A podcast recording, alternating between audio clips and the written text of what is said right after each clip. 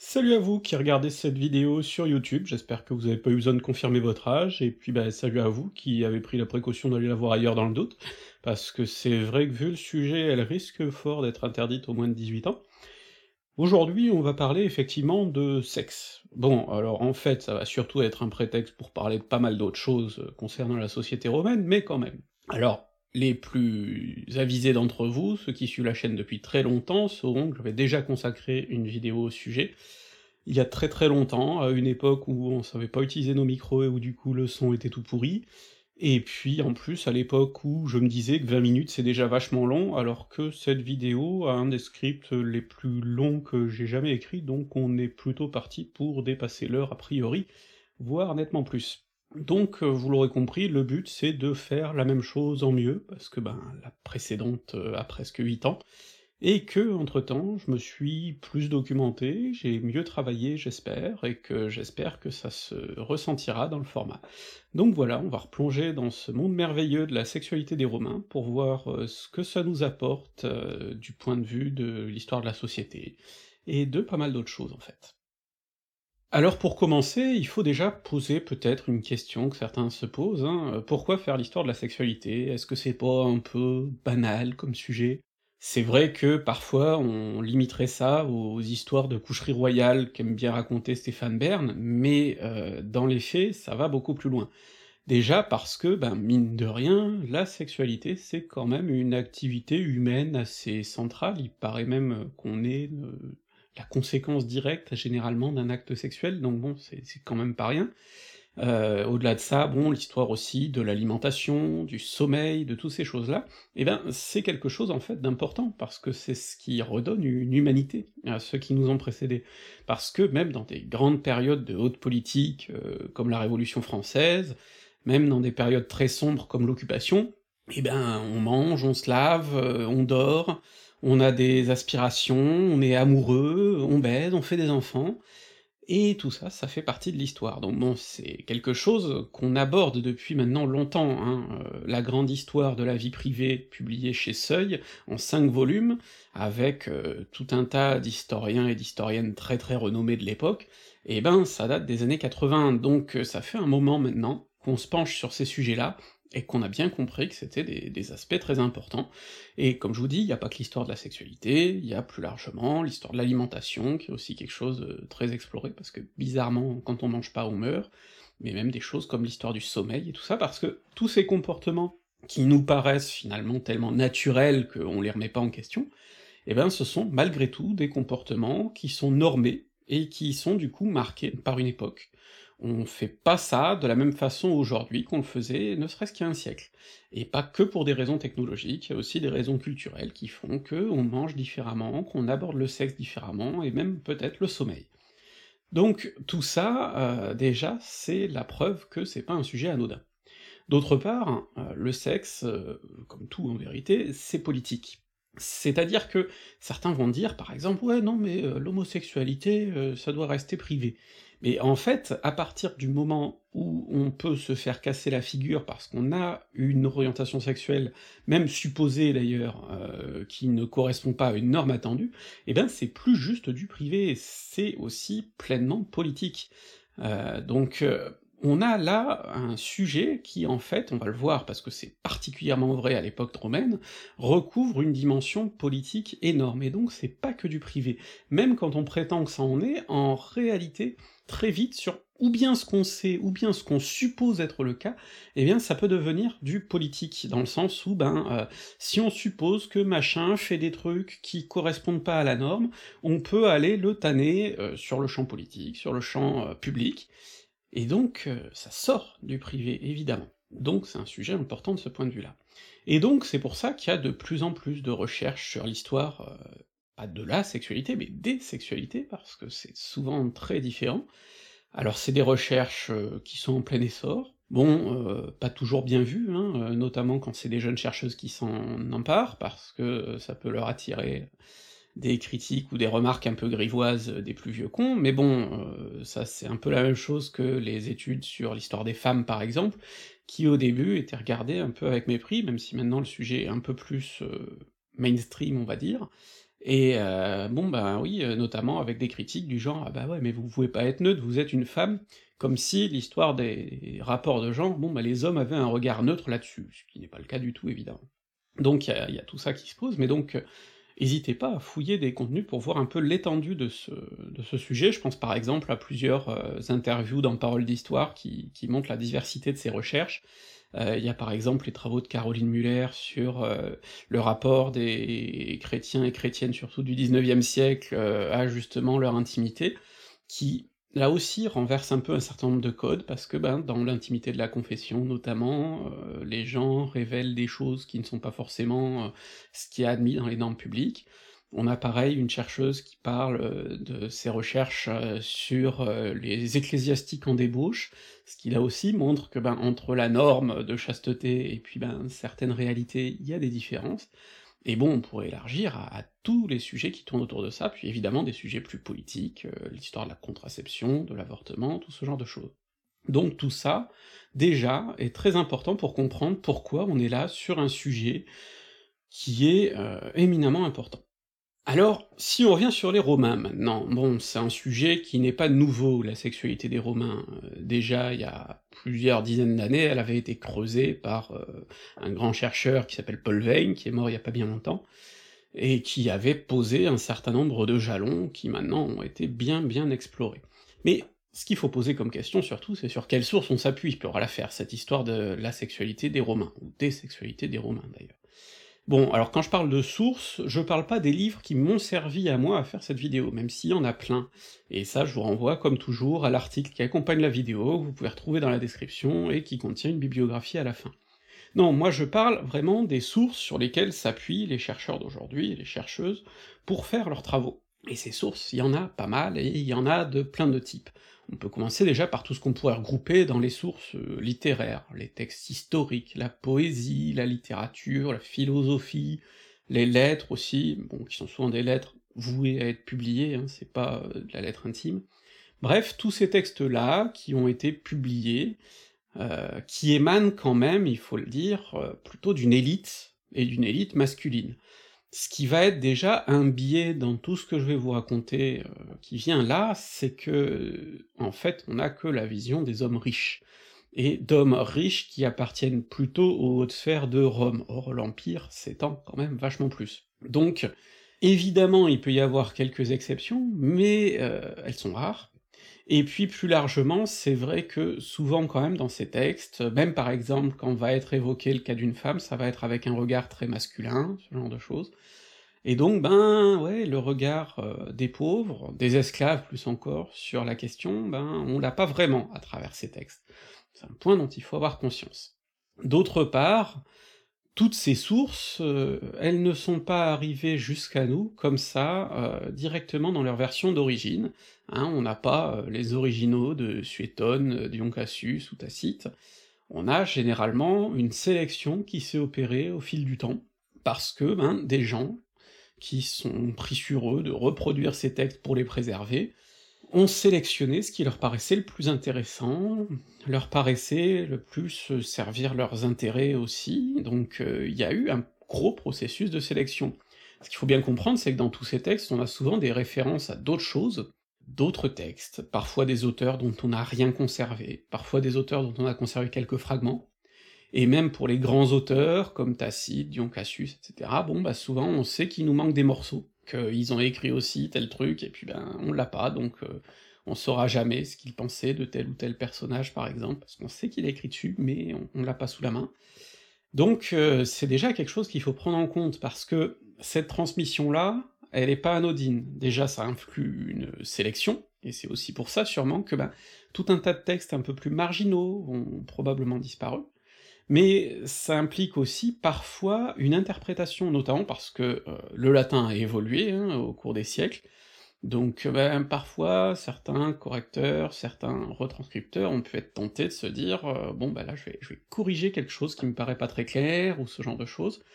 Ce qui fait qu'assez vite, hein, on a eu, un courant de gens qui se sont posés la question de comment revenir à l'état le plus basique de ces textes, le plus original, en comparant différentes versions pour essayer de comprendre quelle est la version d'origine, donc c'est un gros travail évidemment.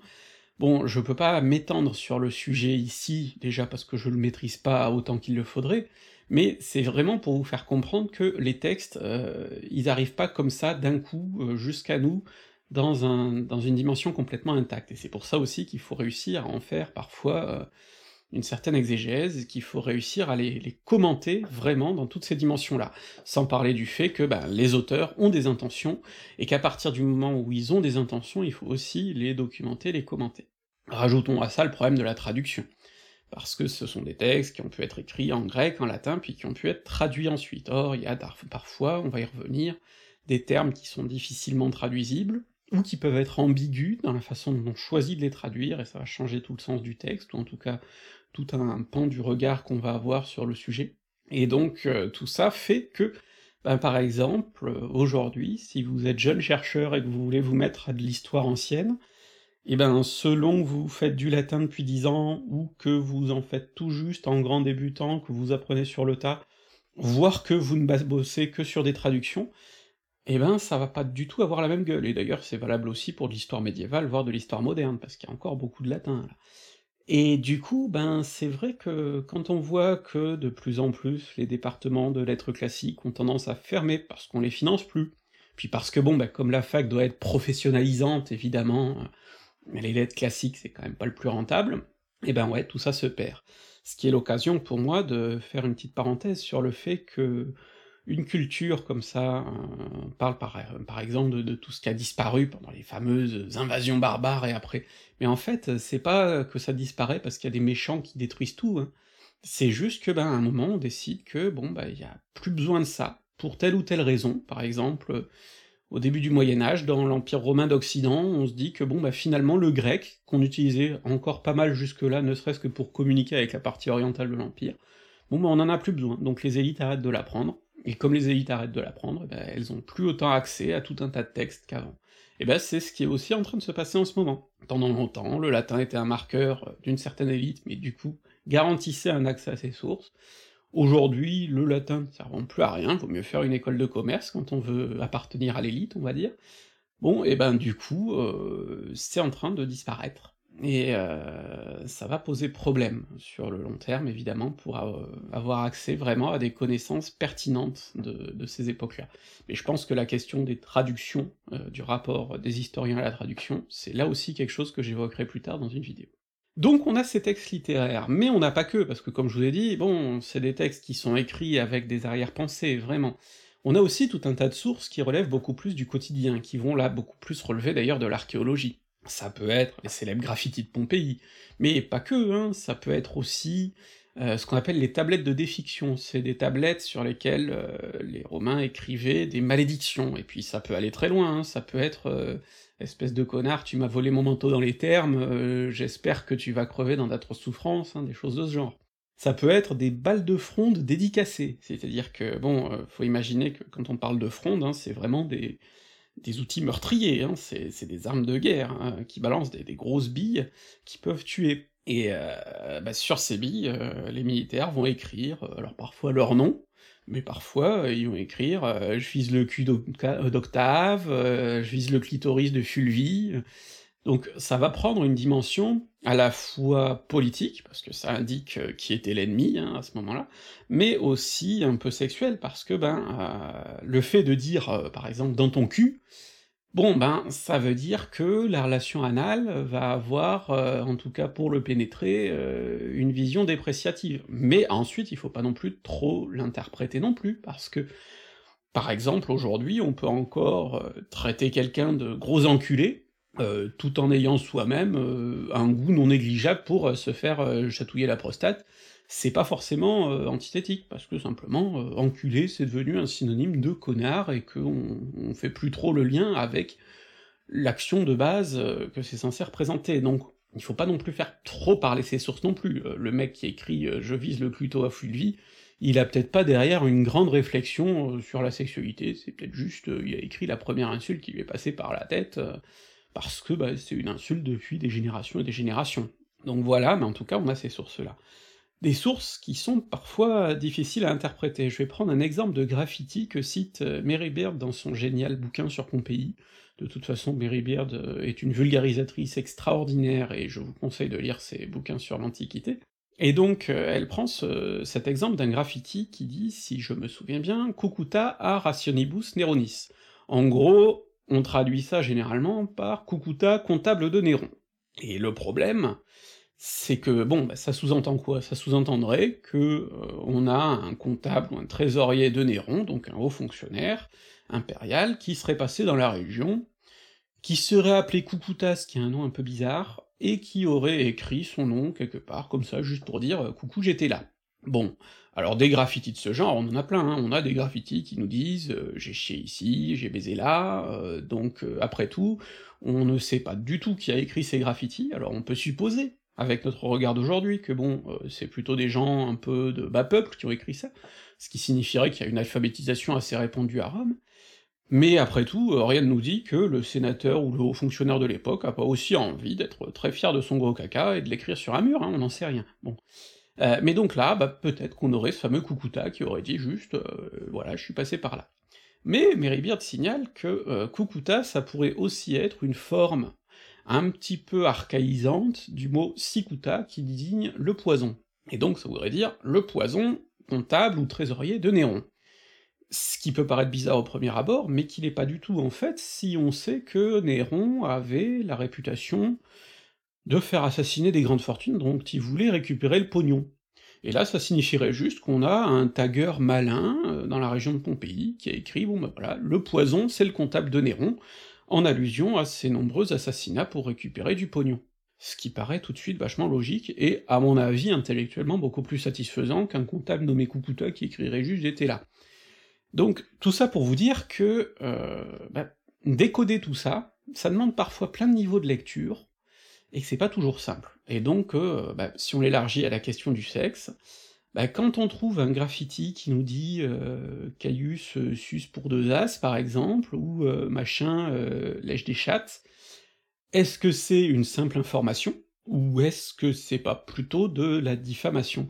Eh ben, il y a des fois où le cas est un peu ambigu, parce qu'on sait pas si c'est de la simple publicité pour de la prostitution, hein, ou si ça va pas plus loin. Donc tout ça doit forcer à réfléchir vraiment sur la portée de ces sources. Après, il y a d'autres types de sources, notamment artistiques. Mais là aussi, ces sources, toutes ces représentations, eh bien, elles ont euh, une dimension normée. Euh, c'est-à-dire que on représente pas forcément le sexe tel qu'il est, on le représente tel qu'il doit être, tel qu'il devrait être. D'une certaine manière, c'est un petit peu comme si aujourd'hui on prétendait euh, déterminer quelle est la sexualité des Français moyens en regardant les vidéos en tendance sur Pornhub c'est pas garanti que ça nous donne une image vraiment réaliste. Bon bah, de la même manière, dans les représentations, on va avoir des choses parfois qui sont un peu atypiques, voire carrément atypiques, on va avoir des choses qui seraient perçues comme dégradantes, mais du coup qu'on représente un peu plutôt pour faire rire peut-être. Donc on va avoir tout ça, et qui se prête toujours là aussi à une forme d'interprétation, dont on a parfois perdu les clés. On sait pas du tout pourquoi la personne a voulu avoir ça. Euh, pourquoi on a voulu faire peindre ça, euh, dans un salon, dans une chambre euh, Est-ce que c'est que le proprio était un gros pervers, ou est-ce que c'est juste qu'il trouvait ça joli? On n'en sait rien. On peut déterminer quelques codes, par exemple le fait qu'assez souvent, même quand elle se livre à des postures sexuelles particulièrement acrobatiques, bah, les femmes représentées dans les, peintures sont souvent avec des seins couverts parce que c'est un thème qu'on retrouve dans la littérature, que la femme doit quand même se cacher plutôt, et donc notamment les seins, ça doit rester caché plutôt. Donc, euh, bon, bah, généralement, euh, c'est le cas, mais pas toujours. Donc, on a comme ça tout un tas de variations artistiques qui doivent nous poser la question, est-ce qu'on est dans une représentation réaliste, ou pas plutôt dans une certaine norme un peu fantasmée? Alors on peut élargir tout ça à la question de l'archéologie et de son interprétation, parce que l'archéologie aussi nous apporte beaucoup, mais il faut toujours la prendre avec un certain degré de doute. Aussi, parce qu'elle peut remettre en question nos, conséquences passées. Euh, c'est ce qu'explique Mary Beard autour de Pompéi, ça revient de façon récurrente dans son livre, elle dit voilà, bon parfois les guides vont dire quelque chose euh, comme si c'était une certitude, alors qu'en fait on est beaucoup plus ambigu, il y a plein d'hypothèses qui sont concurrentes, il y en a des plus solides que d'autres, mais voilà, il y a plein de choses sur lesquelles en fait euh, on n'est pas sûr et on n'aura jamais de réponse définitive. Par exemple, Pompéi, on présente souvent ça comme une ville qui aurait été fauchée sur le vif, d'un coup, alors qu'en fait, bon, heu, il y avait déjà eu un gros séisme, plus d'une dizaine d'années auparavant, qu'on n'avait pas encore fini de tout réparer, que manifestement il y avait eu des secousses dans les temps précédents, et qu'on se demande si la ville était pas déjà un peu en partie désertée, et donc on n'est peut-être pas totalement dans le cas d'une ville fauchée comme ça sur le vif. D'autre part, il y a des choses qu'on analyse, on va dire de façon, heu, un peu déformée selon ce qu'on décide d'y mettre. Par exemple, on a retrouvé le corps d'une femme manifestement riche dans une caserne de gladiateurs. Des gens ont dit, heu, c'est qu'elle avait été prise par surprise par l'éruption alors qu'elle était allée voir son amant, un beau gladiateur. Bon, sauf qu'en fait, heu, il y a plusieurs autres corps dans la caserne en question, et qu'on se demande plutôt si ce serait pas, ben, tout un tas de gens qui s'y sont réfugiés parce qu'ils ont été pris effectivement par surprise par l'éruption et qu'ils ont cherché un endroit où se planquer, et que c'est là qu'ils sont morts, du coup. De la même manière, heu, l'étude des restes de Pompéi euh, nous permet de découvrir, de nouvelles informations. On date classiquement l'éruption du 24 août 79, et en fait, eh ben, dans Pompéi, on a trouvé tout un tas de traces archéologiques, par exemple, heu, des récoltes qui donnaient plutôt l'impression qu'on était à l'automne, des braseros, qui sont quand même pas des choses qu'on allume, heu, en campagne en plein mois d'août, on a retrouvé aussi des pièces qui dataient plutôt de après l'éruption supposée, donc tout ça nous donne à penser que ça se serait peut-être plutôt produit à l'automne. Mais après tout, ces pièces-là, peut-être qu'elles ont été perdues par des gens qui sont revenus sur les lieux ensuite pour piller, donc on n'en sait pas forcément totalement. Ce que je veux vous montrer là, c'est juste que tout ce qu'on détermine à partir de l'archéologie, c'est ensuite aussi une question d'analyse, et que ces analyses, ben, heu, elles peuvent être, heu, biaisées, partielles, et que souvent on est dans le domaine de la conjecture, et pas du tout de la certitude. Alors de fait, dans tout ce qu'on va retrouver en termes d'art, bah, comme je vous ai dit, hein, heu, il faut que ça pose question sur le caractère vraiment normatif de cet art. Est-ce qu'on est là sur quelque chose qui représente une norme? Est-ce qu'on est là sur quelque chose de l'ordre du fantasme? Au contraire, sur quelque chose qui est représenté comme dégoûtant pour faire rire? On n'en sait rien. Voilà. On souvent, on n'a pas les clés. Parce que même quand on a des textes normatifs qui nous expliquent que normalement ça c'est censé dégoûter le romain, et ben si ça se trouve là, on a affaire à un romain que ça dégoûte pas du tout, donc on n'en sait rien, bon. Alors après, il y a des schémas récurrents. Typiquement, l'omniprésence du phallus dans Pompéi, heu, et plus largement à Rome, on en retrouve partout. Heu, à Pompéi, les rues sont littéralement pavées de bits, il y en a qui sont gravés par terre, alors certains, heu, disent que c'était juste pour indiquer le chemin du bordel le plus proche, mais c'est probablement de la grosse connerie, parce que on retrouve aussi, heu, des phallus, pour frapper sur les portes de belles maisons, on en retrouve, heu, dans des sculptures, d'un nombre assez incroyable, qui étaient exposées dans un cabinet privé à Naples, au musée, parce que c'était un peu trop dégueulasse, mais on a des tout un tas de figures avec, des sexes énormes, on a des sexes volants à clochettes qui portent même un petit sexe, on a des figurines de pygmées bizarres avec un énorme membre et qui essaie de se le couper, enfin, on a tout un tas de choses comme ça. Et heu, ben, en fait, on n'a pas les clés pour ça. Est-ce que, heu, quand on retrouve par exemple un gros sexe à clochettes dans un bar, ça veut dire que c'est aussi un lieu de prostitution et que du coup on a accroché ça pour indiquer que bon, heu, on peut se faire les serveuses? Ou est-ce que c'est juste que ça faisait marrer le patron? On n'en sait rien. Alors, comme dit Mérivière dans Plaisantant, heu, les archéologues, quand ils ont pas la réponse à quelque chose, ils disent que c'est religieux.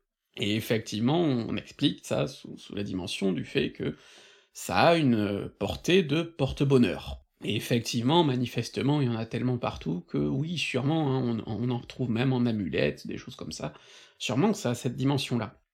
Mais le fait est qu'une bite reste une bite, et que si on décide de faire de ça un porte-bonheur plutôt que d'autres choses, et ben c'est qu'on porte, heu, sur le phallus un regard particulier. On a un regard particulier de sa société là-dessus, ça on aura l'occasion d'y revenir. Plus largement se pose la question de l'analyse, heu, des lieux. Par exemple, comment détermine-t-on un bordel à Pompéi? Alors on peut déterminer sur des critères plus ou moins stricts. Par exemple, si on réunit les trois critères qui paraissent les plus essentiels, c'est-à-dire la combinaison entre des lits de pierre, des peintures érotiques et des graffitis indiquant que des gens ont baisé à cet endroit, eh ben on a un seul endroit à Pompéi qui correspond, qui est présenté généralement comme le bordel de Pompéi, où là c'est de façon assez transparente, clairement un lieu de prostitution. Mais si on élargit un peu les critères, on peut trouver plein plein plein de lieux, et dans ce cas on se retrouve avec une ville qui a euh, une dimension, enfin une proportion de bordel par habitant assez incroyable. Et donc là on a vraiment une ville d'obsédés sexuels. Bon, en fait, il y a probablement un juste milieu, c'est-à-dire que parfois on trouve des logements populaires, où il y a effectivement des lits de pierre, hein, qui sont probablement plutôt des logements ouvriers. Bon, mais peut-être on sait aussi que certaines femmes euh, marchandes, artisanes, ne vont pas être prostituées à temps plein, ne vont pas être d'ailleurs euh, regardées comme telles et euh, marginalisées comme telles, mais pour boucler un peu le mois, vont se prostituer occasionnellement, et dans ce cas leur logement peut avoir ce double effet. Donc vous voyez là qu'on a des situations plus ambiguës. De la même manière, dans une grande maison noble, la, la Villa des Vetti, on a retrouvé une pièce à côté de la cuisine où on a un lit de pierre, des peintures érotiques, et pas très loin, dans le même quartier, on a un graffiti euh, Eutychis euh, baise pour deux as. Alors, euh, la question s'est posée, est-ce que les propriétaires de la maison, ou le cuisinier de la maison, prostituent une certaine Eutychis pour deux as dans cette arrière-cuisine C'est une possibilité. Mais est-ce que c'est pas juste que le cuisinier a sa chambre à côté de la cuisine, que ben, euh, c'est lui qui a choisi la déco et qu'il avait bien envie d'avoir une grosse peinture de queue au-dessus de son lit, et que la pauvre Tikis, euh, si ça se trouve, euh, soit elle suce pour deux as à quelques pâtés de maison plus loin, soit c'est juste qu'elle se fait insulter copieusement dans un graffiti, alors que jamais de sa vie elle a mis ça dans sa bouche. On n'en sait rien. Donc voilà, tout ça pose tout un tas de problèmes d'analyse, évidemment. Et même un lieu aussi connu et documenté que le bordel de Pompéi, ben il reste plein de questions. Par exemple, on sait pas vraiment ce qu'il y avait à l'étage. D'autres lieux de prostitution Les chambres des prostituées elles-mêmes D'ailleurs, euh, comment fonctionnait le lieu Qui le gérait Comment ça marchait On n'en sait rien. Qui étaient les prostituées Est-ce que c'était des esclaves ou pas? On retrouve souvent, pas que d'ailleurs dans ce lieu-là, aussi en marge de bordel, euh, enfin en marge de bar, de choses comme ça, des publicités, ou en tout cas des, annonces disant que machine ou truc euh, couche pourtant, euh, généralement, c'est des noms à consonance étrangère, grec par exemple, orientale de façon générale. Mais là aussi, est-ce que c'est parce que ce sont des esclaves grecs qui portent ce nom, ou est-ce que c'est? Parce que, dans cette culture romaine, on associe plutôt l'Orient aux choses du sexe, en fait, et que du coup, pour se donner un côté exotique, les prostituées, même quand elles s'appellent, euh, quand elles ont un nom romain, tout ce qu'il y a de plus romain, vont prendre un nom exotique, un peu comme euh, aujourd'hui euh, une actrice porno, plutôt que s'appeler Gisèle Martin, va se donner un nom un peu plus érotique, si possible, avec plusieurs X à l'intérieur.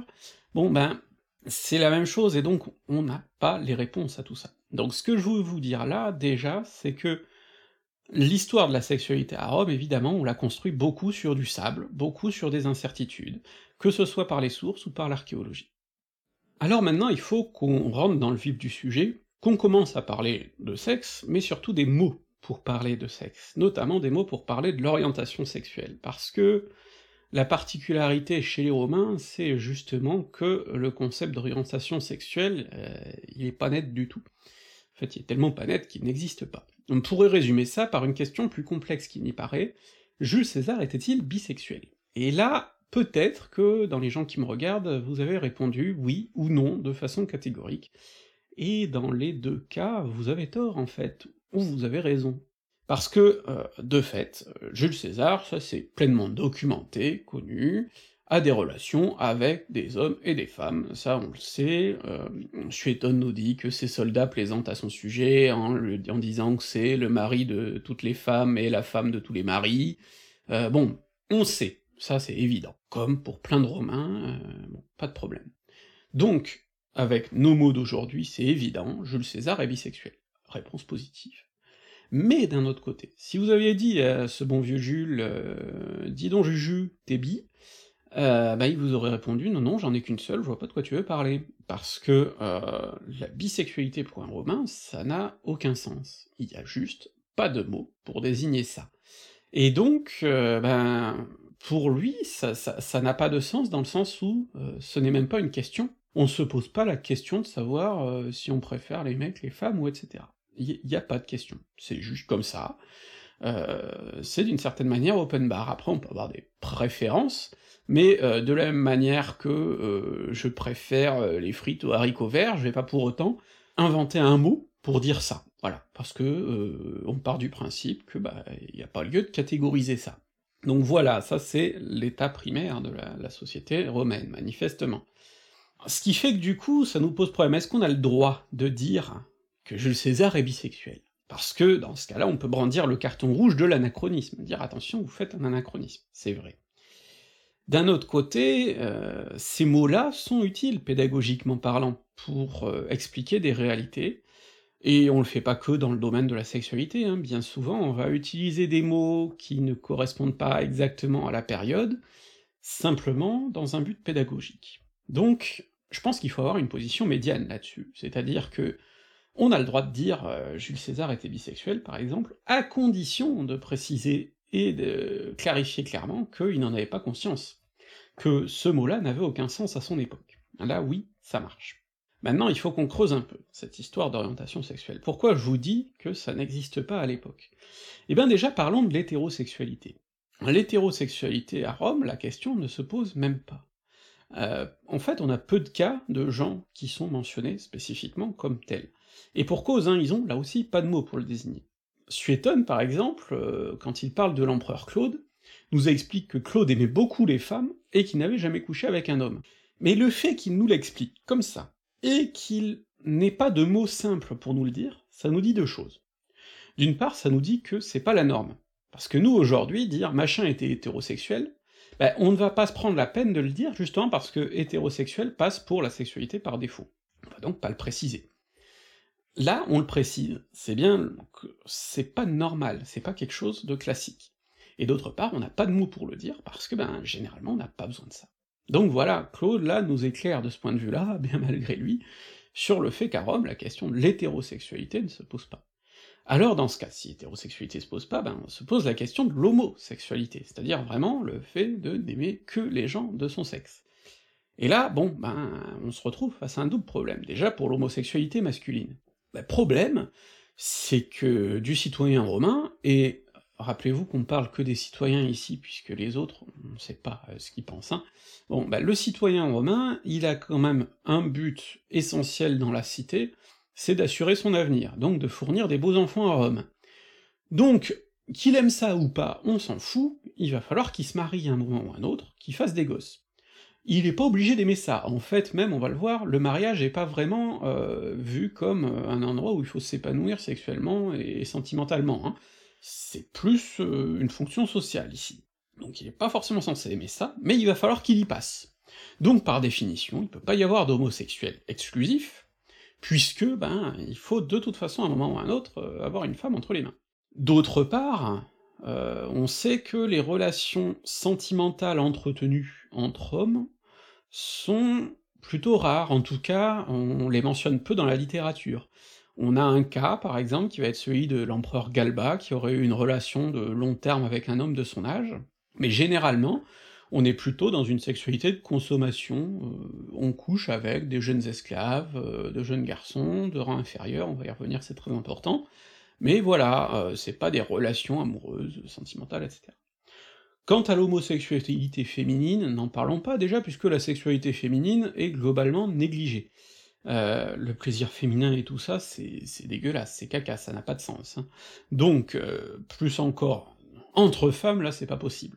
Ça veut pas dire que les auteurs n'en parlent pas, mais ils en parlent quasi exclusivement sous l'angle du dégoût ou de l'ironie, c'est-à-dire que ou bien c'est effrayant parce que c'est des femmes qui remettent en cause euh, l'ordre social euh, établi, hein, parce que des femmes ensemble, sans hommes, c'est des femmes indépendantes, et ça c'est d'ailleurs quelque chose qui était encore valable dans le regard euh, posé au XXe siècle hein, sur les femmes lesbiennes, et ça l'est encore probablement dans pas mal de cercles aujourd'hui mais euh, à l'époque romaine, c'est évidemment poussé encore plus loin. Soit c'est regardé un peu euh, sous un angle rigolard, par exemple, on va parler de femmes avec une espèce d'énorme clitoris qui se prennent pour des hommes, euh, mais voilà, ça va pas beaucoup plus loin.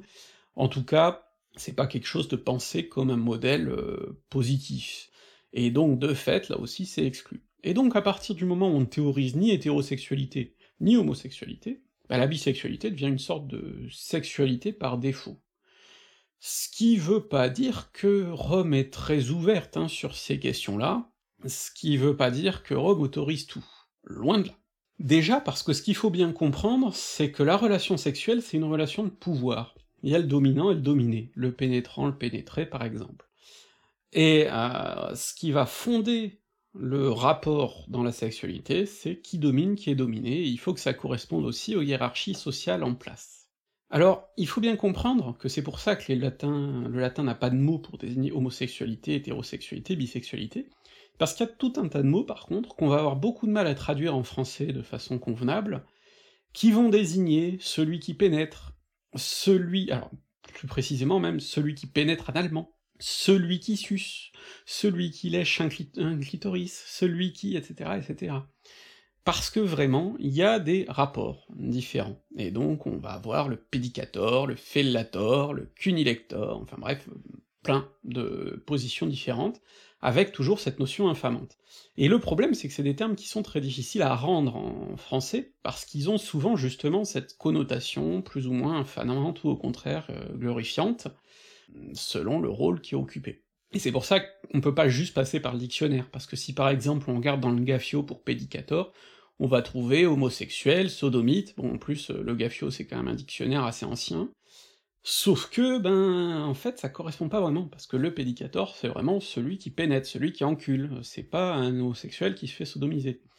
Donc euh, c'est quelque chose de, très très très spécifique, et qui ne recouvre pas ce qu'on appelle aujourd'hui l'homosexualité.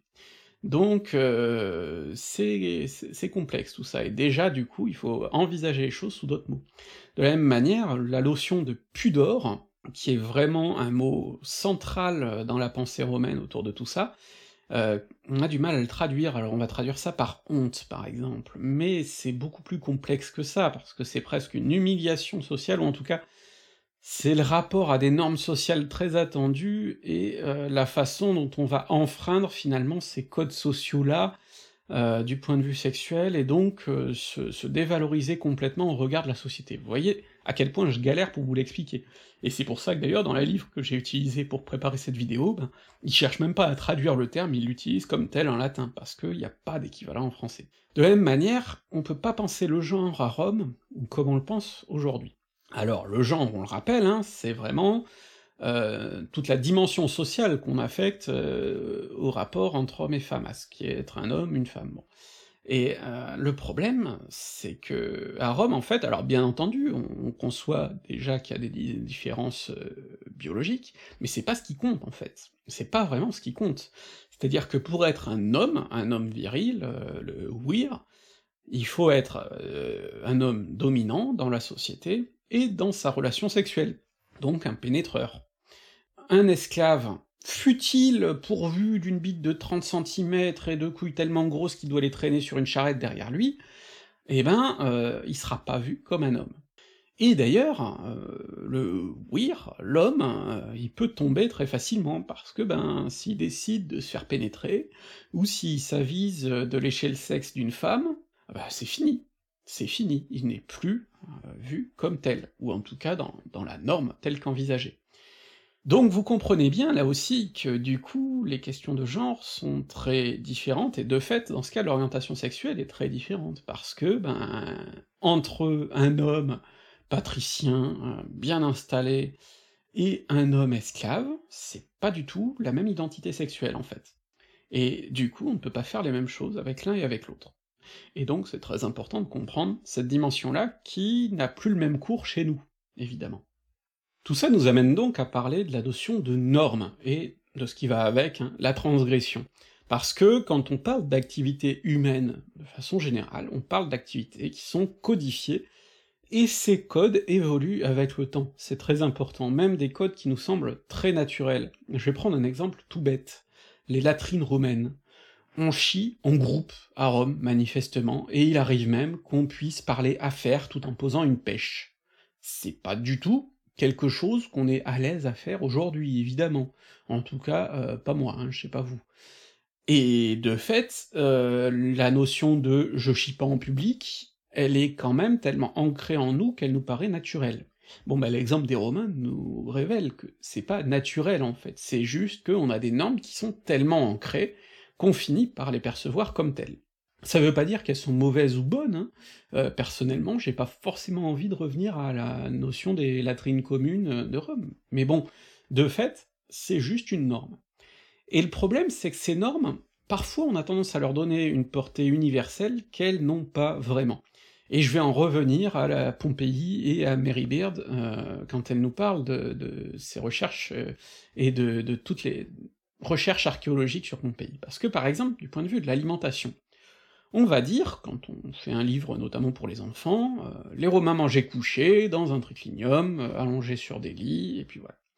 Et puis mangeaient comme ça sur des petites tables au milieu. Bon, le problème c'est que, euh, déjà, pas tous, hein, très clairement, dans les habitats les plus pauvres, il n'y avait pas la place pour ça, et puis plus largement, même dans les maisons où il y a un truc très élaboré, on voit bien que c'est quand même pas le moyen le plus pratique de manger, euh, que de même, les repas euh, gargantuesques qu'on nous présente parfois dans la littérature, manifestement, euh, les cuisines classiques permettaient pas de préparer ça, en tout cas pas souvent, et donc on a tout lieu de penser que même dans les bonnes familles, même dans les belles maisons, a priori, la plupart des repas, on les mangeait plutôt sur le pouce, en posant une table dans un coin, qu'on enlevait ça ensuite, et que le, triclinium, c'était avant tout pour les, grands repas.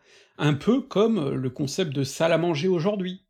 Déjà, tout le monde n'a pas la place d'avoir une salle à manger, hein. personnellement, dans mon trois pièces, euh, j'ai pas la place, et euh, plus encore la personne qui vit dans un studio, donc ça élimine pas mal de monde, et même ceux qui ont une salle à manger vont pas forcément y faire tout leur repas, parce que des fois c'est quand même vachement plus pratique de bouffer euh, sur la table de la cuisine, rapido, euh, trois pâtes plutôt que de faire un grand repas bien gastronomique.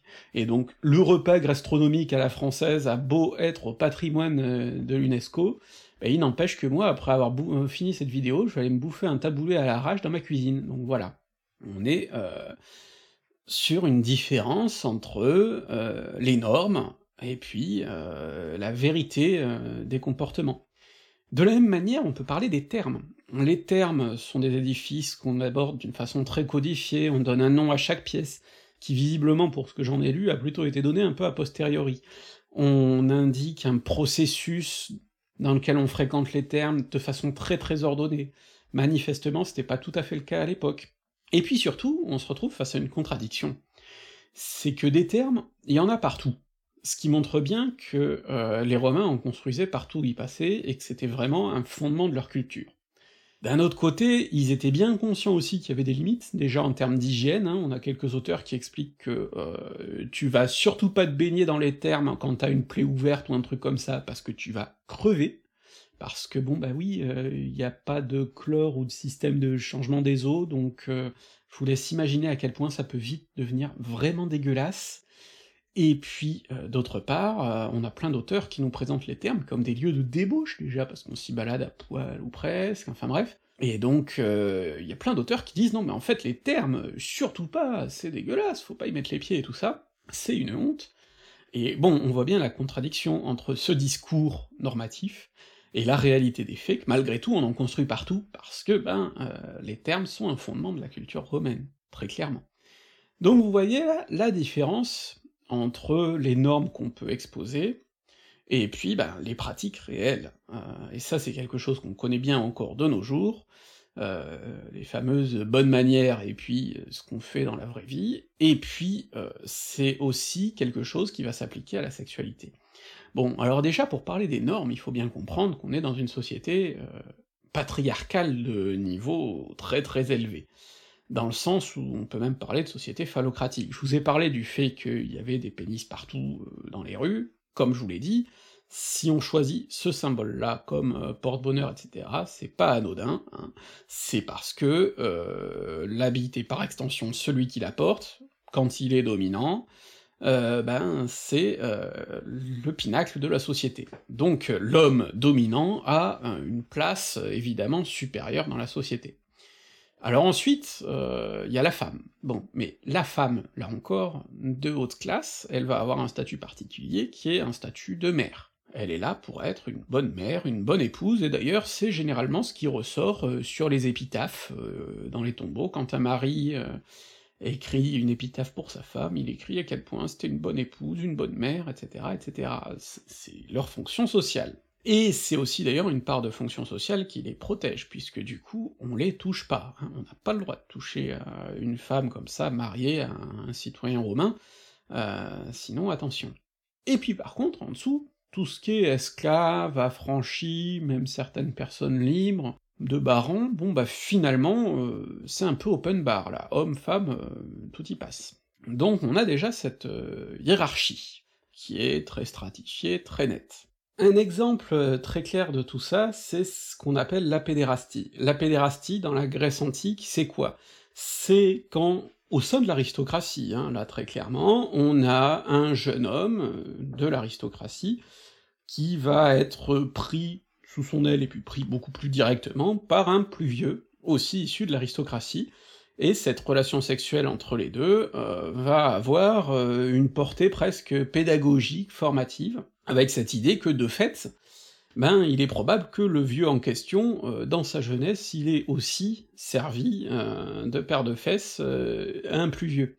Donc il y a cette espèce de, chaîne-là. Pour les Romains, ça c'est inenvisageable, c'est profondément dégueulasse un jeune homme de bonne famille romaine euh, ne peut pas être pénétré, parce que s'il est pénétré une fois, c'est une souillure à vie, c'est mort, inenvisageable. Donc, euh, on a cette, euh, ce double standard-là, parce que, pour le romain, par contre, pénétrer des jeunes hommes, c'est pas un problème, si c'est des jeunes esclaves, des jeunes affranchis, y a aucun problème. Hein. Au contraire même, dans le nom qu'on leur donne, les puer delicati, il y a puer qui a un mot qui signifie quand même enfant, parce qu'on a tendance à considérer que plus ils sont jeunes, mieux c'est, euh, que c'est le moment où ils sont les meilleurs, euh, que c'est le moment où ils sont les plus doux, les plus lisses, etc., et puis bon, quand ils vieillissent, euh, ça devient gonflant. Donc, clairement, très clairement, les Romains ont pas de problème avec ce qu'on appellerait aujourd'hui la pédocriminalité. Non, ce qui leur pose problème, c'est quand on touche à des enfants de bonne famille, hein. là c'est interdit. Donc il y, a, cette, euh, cette nuance-là qui est très importante. C'est ce qui explique que, par exemple, Cicéron peut d'un côté écrire que le gymnase, c'est une abomination, parce que euh, des jeunes hommes de bonne famille vont y faire de l'exercice tout nu, que du coup ça les transforme en objets sexuels, que ça les met en danger, et que c'est pas bien du tout.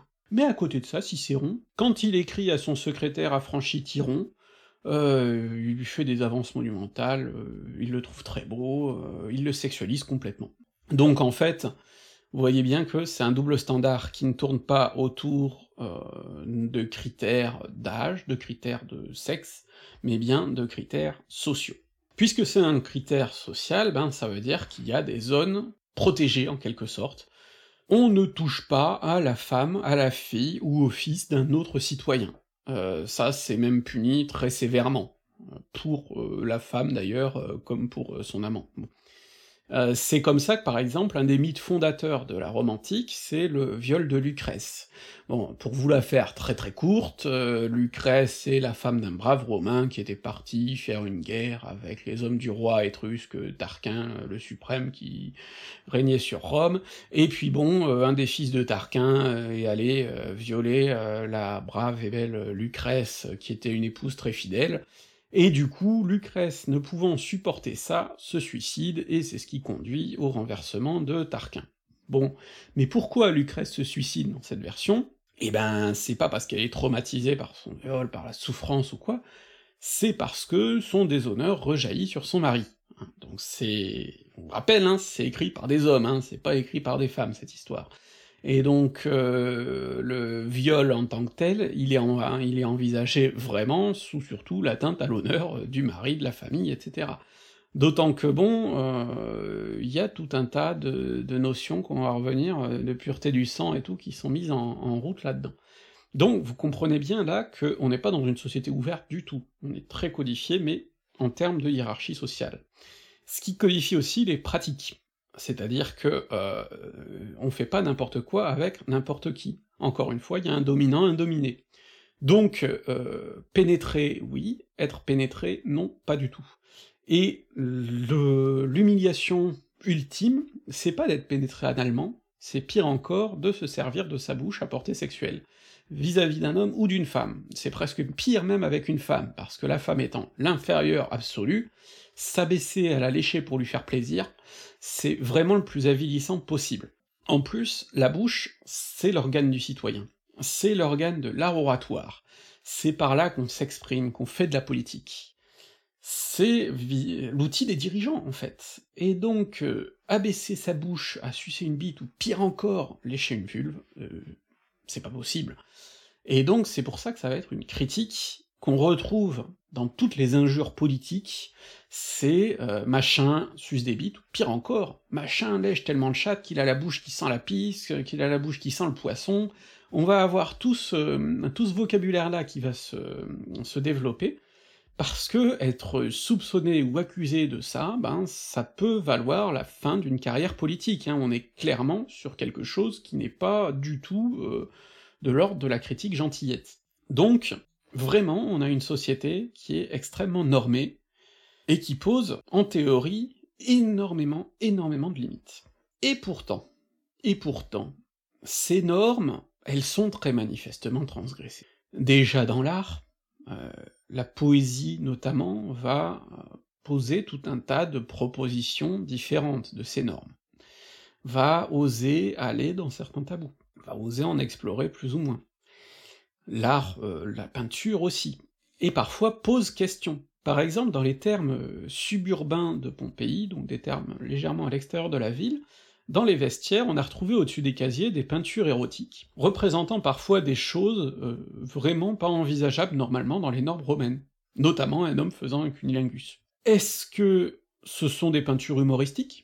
Par exemple, pour faire rire les gens qui laisseraient leurs affaires et pour qu'ils se souviennent où ils ont laissé leurs affaires, euh, c'est un moyen de se dire, bon, euh, ah tiens, euh, j'avais laissé mes affaires là, en dessous du mec qui s'humilie à lécher une chatte, ou est-ce que c'est plutôt un moyen de jouer sur une ambiguïté, pour que le client qui aurait peut-être envie de ça et qui oserait pas trop le dire, aille voir le patron en disant, dites, il y a peut-être moyen de faire ça discrètement, là, là-haut, à l'étage, avec vos employés? On n'en sait rien on n'en sait rien.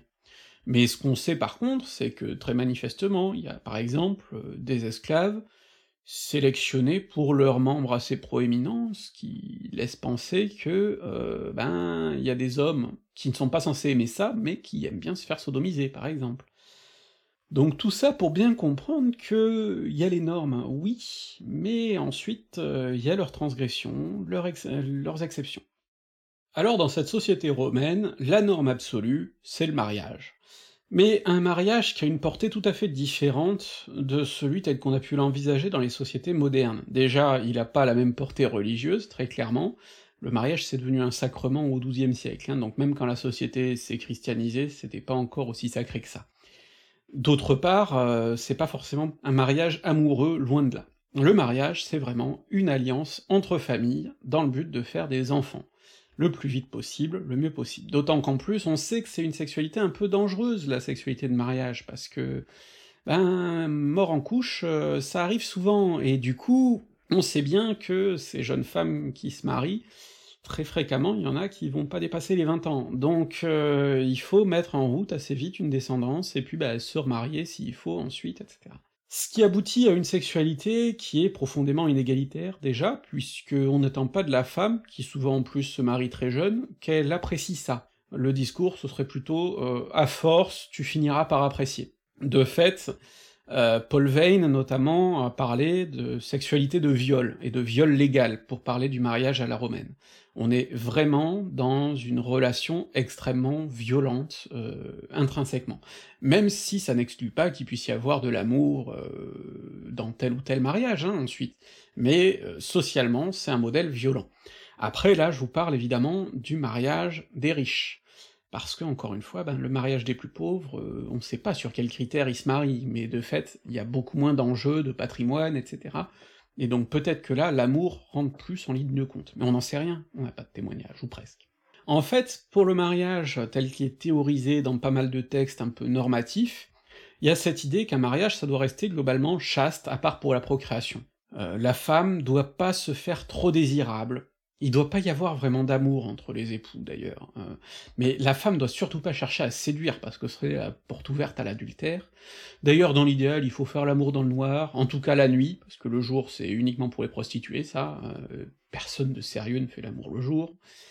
Et puis, heu, plus largement, donc comme je vous dis, il faut que ça reste une relation contenue, une relation qui soit vraiment, en vue de faire des enfants et pas beaucoup plus, quoi. Mais bon, ça, il y a déjà des poètes, hein, qui soulignent que c'est assez hypocrite, en fait, parce que, de fait, ça encourage l'adultère, puisque s'il y a pas d'amour dans le mariage, on va aller le chercher ailleurs. Et que bon, bah, l'adultère de la part des hommes, heu, il est pas du tout condamné à l'époque, donc heu, ça c'est pas un problème. Par contre, l'adultère venant des femmes est très très très très très condamné. Pourquoi? Ben parce que on pense que une femme qui couche, eh bien le sperme de son amant va passer dans le sang. Oui, heu, les Romains sont très mauvais en biologie. Et que ça va venir pourrir le sang finalement de la de la famille. Or le but, c'est justement cette espèce de pureté de sang qui est un peu obsessionnelle chez les Romains, avec ces notions de grande famille qu'il faut perpétuer, on a des grandes généalogies, des choses comme ça, là encore, on parle du haut du panier, hein, pas de la société basique. Et donc forcément, dans ces cas-là, l'adultère euh, vient bouleverser complètement les codes sociaux, euh, on sait plus qui est le fils de qui, ça peut remettre en question des légitimités, ça devient très vite très compliqué. Donc, euh, non, l'adultère féminin, il faut pas. Hein. Et de fait d'ailleurs, l'amant d'une femme mariée est aussi très fortement sanctionné, théoriquement, hein, même s'il l'est moins que la femme en question, il l'est quand même. Bon, euh, donc il y, y, a ce point-là, évidemment. Mais faut pas croire que les hommes ont la vie facile non plus totalement, hein, parce que le célibat des hommes est complètement euh, condamné chez les riches, chez les puissants. Un homme riche et puissant, il doit faire des beaux enfants pour hommes, donc s'il reste célibataire trop longtemps, c'est pas bien. Même s'il est veuf, par exemple, ou divorcé, il faut qu'il se remarie, hein. euh, parce que, ben, là encore, hein, ça fait partie de sa, sa fonction sociale. Au point que d'ailleurs on va avoir des époques où il y aura des amendes pour ce genre de choses, quand on reste célibataire trop longtemps, ou euh, privation de certains droits, enfin bref, on est vraiment dans une société nataliste, ce qui marche d'ailleurs pas forcément, mais bref. Et puis, euh, du coup, on va ériger un certain modèle euh, béni de mariage, par exemple, sous Auguste, on va ériger la figure de Livie, l'impératrice, Bon, euh, même si Livy, en fait, euh, Auguste l'a piqué à quelqu'un d'autre, et puis qu'elle lui fournit ses maîtresses, malgré tout, on va la, présenter comme l'épouse vraiment dévouée, etc. Et euh, quand même retour à un mariage honorable. Bon, et c'est comme ça que, par exemple, Auguste va très très très sévèrement sanctionner les Julie, euh, des femmes de sa famille, hein, sa fille et sa petite fille, si je me trompe pas, pour leur comportement sexuel un peu trop outrancier. Donc en apparence, on a une sexualité extrêmement codifiée autour du mariage, et très très très étroitement surveillée. Il faut quand même le nuancer. Il faut quand même le nuancer parce que dans les faits, par exemple, les divorces pour adultère sont pas si nombreux que ça, ce qui montre bien qu'en général, euh, même quand la femme a trompé, on arrive à s'en accommoder, s'il faut. De la même manière, on a un tabou ultime qui est celui de l'inceste. L'inceste, euh, c'est inenvisageable, et quand on parle d'inceste à Rome, c'est pas que les gens du même sang, ça peut être aussi des parents par alliance. C'est-à-dire que là encore, on parle pas d'un tabou physique ou moral, mais bien plus d'un tabou social qui vient foutre le bordel dans les familles. C'est surtout ça le problème. Et en fait, là où on va ménager des exceptions, ben, c'est par exemple quand marier un oncle à sa nièce, ça permettrait d'éviter une certaine dilatation du patrimoine. Bon, dans ce cas-là, ça devient possible. Mais enfin, en général quand même, l'inceste est très mal vu. Et l'inceste suprême, c'est celui qu'on pourrait faire avec une Vestale, une prêtresse de Vesta, celle qui garde le feu sacré de Rome, euh, et là, celle-là, très clairement, euh, on n'y touche pas, si on y touche, bon, déjà on est condamné, mais en plus, elles, elles sont condamnées à être enterrées vivantes, ce qui est pas la mort la plus fun. Donc on a vraiment cette gradation-là dans les tabous, même si, là encore, hein, comme je vous ai dit, bah, par exemple sur l'inceste, on peut toujours s'arranger dans certains cas, si vraiment l'intérêt supérieur, on va dire, euh, passe, quoi. Et puis donc il y a toute cette sexualité hors mariage. Je vous l'ai dit, globalement, euh, esclave, affranchi même, euh, c'est un peu euh, du terrain ouvert, ce sont presque des objets sexuels. Mais attention, pour les hommes seulement. Une femme qui coucherait avec un esclave, une femme mariée, une femme riche, ce serait vraiment quelque chose d'infamant. Ce serait, encore, un tabou terrible. Ça veut pas dire que ça se fait pas, hein, mais heu, c'est très très mal vu, c'est unanimement condamné par la morale. Ensuite, heu, ben, se pose la question justement, heu, de l'avis des esclaves sur la question, parce que, ben, on l'a pas vraiment, eux ne nous ont pas donné de témoignage. Mais petit à petit quand même, la littérature romaine commence à se poser la question de leur intégrité morale, de leur fameuse pudor, heu, comment, heu, prendre en compte leur consentement d'une certaine manière, heu, on commence à se dire que c'est peut-être pas normal de traiter les humains comme ça, et donc on commence à réfléchir à ces questions. Alors en plus, il faut voir que bon, pour les hommes, par exemple, heu, les esclaves masculins vont quand même être préférés parce que c'est moins risqué de leur faire l'amour, d'une certaine manière, on risque pas de leur faire d'enfants. D'un autre côté, ça va arriver aussi que des hommes fassent des enfants, heu, avec une femme esclave, ce qui peut poser tout un tas de problèmes de statut social après, hein, c'est pour ça que c'est un peu un nid à emmerdes, mais bon, on va avoir des hommes, qui vont être très attachés à leur, enfant, eu avec, une esclave, bon, mais heu, ça pose tout un tas de problèmes de statut.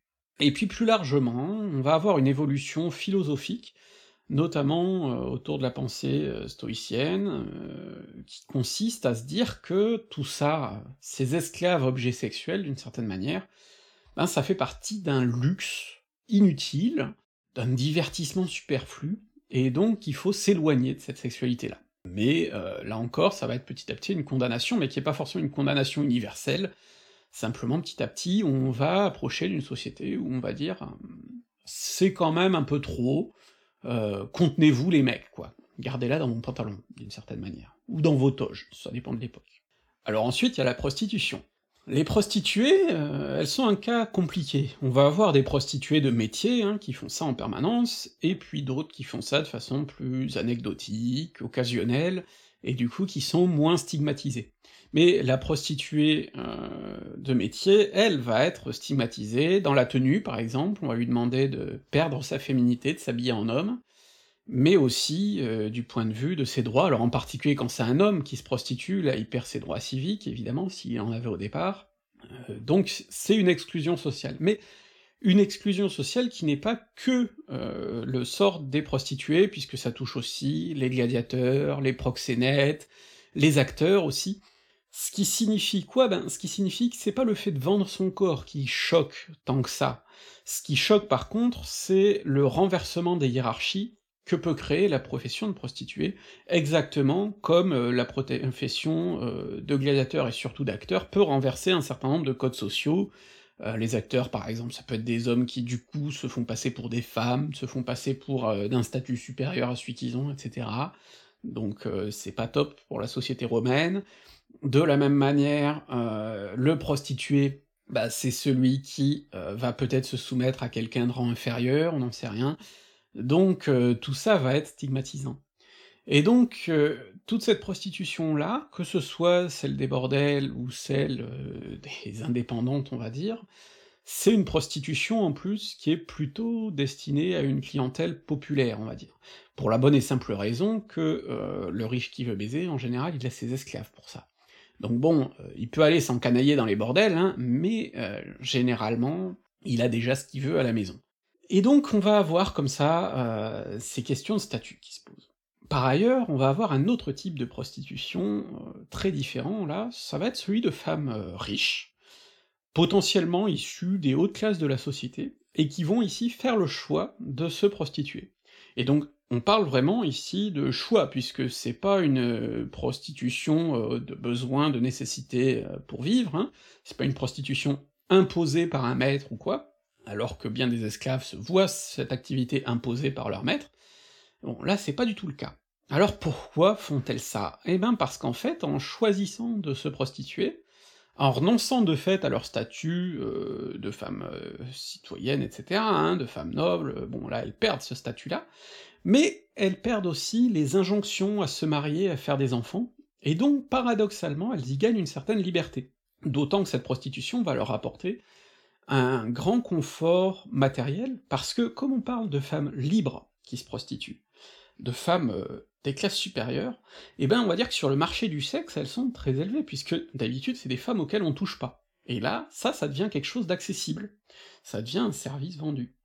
Euh, d'une certaine manière, euh, c'est un peu comme euh, les gens qui aujourd'hui vont fantasmer sur du porno avec des mères, des choses comme ça, parce que normalement on touche pas à une maman puisque elle est en couple et tout ça.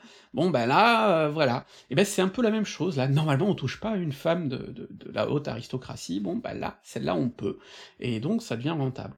Donc déjà on a ça qui se, se développe, ça peut être perçu paradoxalement comme une forme d'émancipation à l'époque, et puis d'autre part, ça va être perçu pour certains hommes comme un moyen d'aller chercher des relations euh, plus stables, euh, plus durables, avec une maîtresse euh, de haut standing, qui vont abreuver de cadeaux et de richesses, et avec qui ils vont avoir la relation amoureuse qu'ils ne peuvent pas avoir avec leur femme, puisque le mariage, on a dit, c'est pas forcément pour ça. Donc on a toutes ces complexités-là dans cette sexualité qu'on pourrait qualifier de sexualité de loisir. C'est d'ailleurs pour ça que c'est une sexualité qui va être sanctionnée, notamment ces femmes nobles qui se prostituent, Tibère va essayer de légiférer contre ça. Et le fait qu'on ait un empereur qui soit obligé de légiférer contre ça, c'est bien le signe que c'est un phénomène qui existe, en fait, on fait pas de loi contre un truc qui n'existe pas.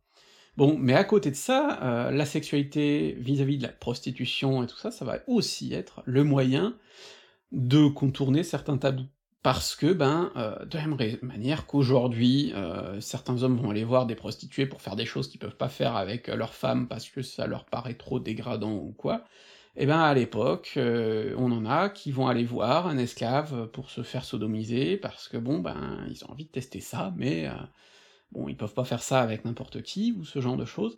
Ce qui est bien un moyen de vous dire aussi que, même si on a des normes très strictes, même si on a des tabous très forts, bon ben on voit bien qu'en fait, dans la pratique, on transige avec tout ça. Et donc que les choses sont vachement plus complexes euh, qu'elles n'y paraissent en apparence. Donc, si on récapitule tout ce que j'ai dit jusqu'à présent, on a une sexualité qui est extrêmement normée, même s'il y a des transgressions, et de fait, ça va servir à nourrir tout un imaginaire politique. Et donc c'est là qu'il faut en venir à euh, toutes ces grandes figures. Alors on va parler des empereurs, mais on peut parler aussi avant ça de César, et euh, des protagonistes de la guerre civile, euh, Octave qui va devenir Auguste, mais aussi Marc-Antoine, euh, tous vont faire l'objet d'une représentation de leur sexualité qui peut viser soit à les glorifier, soit au contraire à les rabaisser, parfois même les deux en même temps. c'est pas quelque chose qui va s'arrêter à Rome, évidemment, hein, et c'est souvent quelque chose qui est basé sur des contradictions et qui ensuite, sur le long terme, ben on va dire qu'on va secouer la passoire, et puis on va voir disparaître euh, les accusations les plus grotesques.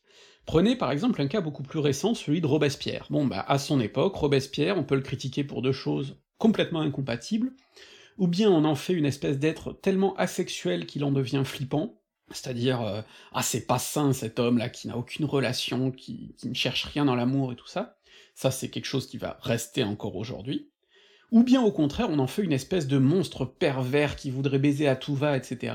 Et ça, ça a complètement disparu aujourd'hui, parce que ben ça tenait pas, en fait, euh, vraiment par rapport aux faits. Alors que le monstre euh, qui ne veut pas baiser et ça ne devient pas normal du tout, là ça reste parce que bon, il y a, plus de fondement.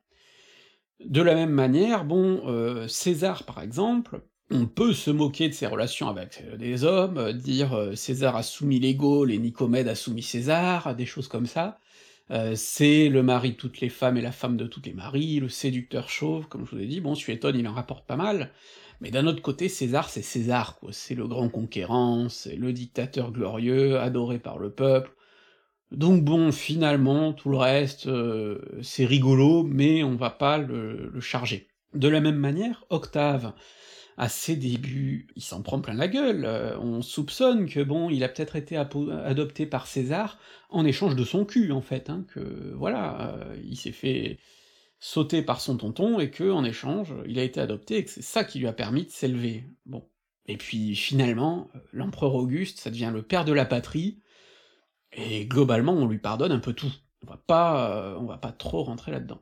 Alors que d'autres empereurs, par exemple Caligula, euh, par exemple Néron, par exemple Vitellius, vont rester euh, des standards du mauvais empereur, Et du coup, ceux-là, toutes les critiques qu'on aura faites sur leur sexualité, vont devenir beaucoup plus universellement rapportées et beaucoup plus impardonnables. Parce que ce sont des mauvais empereurs, donc on peut rabâcher à ce sujet. Alors souvent, ces empereurs-là, ces mauvais empereurs, ils vont être abordés sous l'angle de la folie. On va parler encore aujourd'hui des empereurs fous.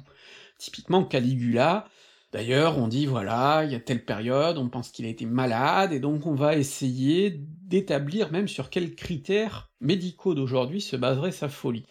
Ce qui est pas franchement sérieux d'ailleurs, hein, pour les médecins qui s'y livrent, parce que déjà que c'est galère de faire un diagnostic psychiatrique quand on a la personne en face, que ça demande du temps et tout ça, faire un diagnostic psychiatrique sur quelqu'un mort il y a 2000 ans, à partir de sources écrites après sa mort par des ennemis politiques, Mmh, c'est un peu compliqué quand même, hein. c'est un peu audacieux. Mais bref, ce trope de la folie, il revient chez Caligula, il revient chez Néron, il reviendra ensuite euh, chez Elajabal, dont on va reparler, euh, il revient chez plein de personnages comme ça. Mais en fait, cette folie, ça peut parfois être juste une déconnexion entre deux mondes, notamment entre le monde romain et puis la partie plus orientale de l'Empire, plus teintée de culture grecque et de culture égyptienne aussi, ce genre de choses. Par exemple, Caligula et Néron ont en commun d'avoir un certain attrait pour euh, l'Orient, ne parlons pas Jabal qui vient de Syrie. Donc, tout ça joue, notamment par exemple quand euh, nous raconte que Caligula se prend pour un dieu. Bon, bah le truc c'est qu'il y a un culte impérial qui se met en place progressivement, et qu'il y a des demandes opposées entre Rome euh, et puis les coins plus orientaux.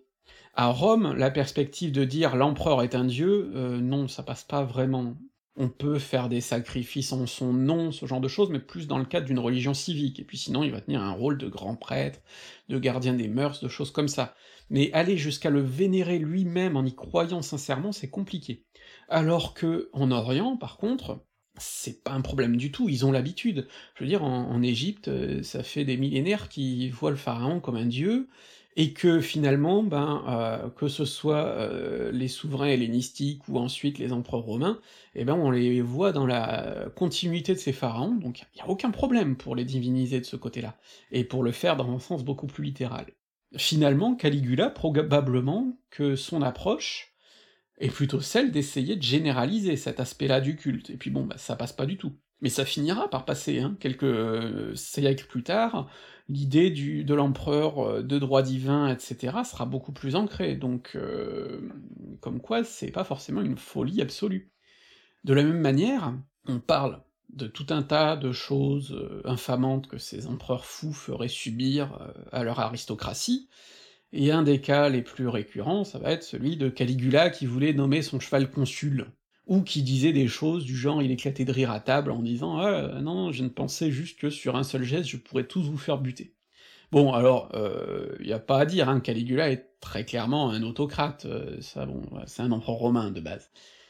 Mais euh, surtout, en fait, ce qui est clair là, c'est qu'on a une littérature qui est écrite par des sénateurs, par des représentants de cet ordre, que ces empereurs-là, ces mauvais empereurs, bah, humilient. Mais du fait, c'est des mauvais empereurs parce qu'ils humilient la classe qui ensuite va écrire l'histoire. Euh, on sait que la population avait un regard très différent sur Caligula, sur Néron, qui était plutôt populaire. Donc, on a déjà tout ça qui vient jouer là. Parce que par exemple, quand Caligula dit, ou aurait dit, parce que même Suétone prend quand même quelques pincettes, je veux faire mon cheval euh, consul. Bon, est-ce qu'on a affaire à un type complètement dingue, avec un entonnoir sur la tête, qui dit j'aime beaucoup mon cheval, il va devenir consul C'est une possibilité. Ou est-ce qu'on a un mec tout à fait lucide, qui dit écoutez les gars, euh, ces magistratures là, depuis euh, que le Principat est mis en place, c'est de la connerie, c'est du, du décorum, je pourrais mettre mon cheval à votre place. Ce qui est factuellement vrai, parce que euh, sous l'Empire, les consuls, c'est plus rien, ou plus grand chose, c'est des honneurs, on peut donner ça à des enfants, alors si on peut donner ça à des enfants, parfois même des bébés, pourquoi on pourrait pas le donner à un cheval? C'est un peu comme si je disais, bon bah, euh, les députés servent tellement à rien que la prochaine fois je voterai pour une chèvre.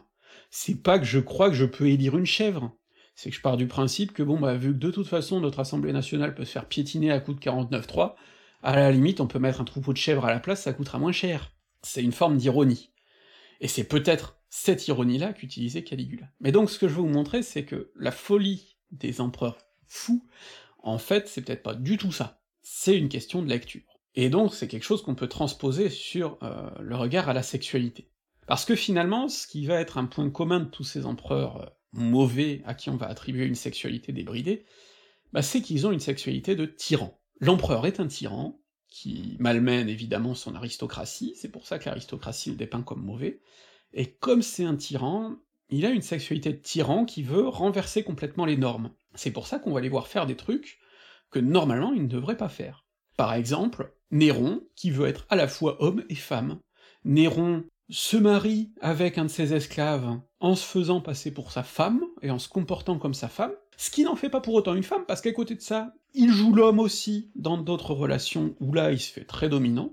Alors, est-ce que c'est parce qu'on a un Néron qui, de toute façon, est un peu euh, mélangé avec ces mondes de l'art, de des acteurs, de ce genre de choses, et donc est-ce que c'est un jeu de ce point de vue-là, ou est-ce qu'il le fait parce qu'il le ressent dans son cœur comme ça? On n'en sait rien, hein. On a, encore une fois, que des récits de gens que ça choque, et qui du coup nous le rapportent comme quelque chose de choquant. Mais en tout cas, ce qui est évident là, c'est que on a dans ce qui est rapporté quelque chose qui renverse beaucoup trop les codes pour être apprécié par l'aristocratie conservatrice romaine. Bon, bah c'est un problème.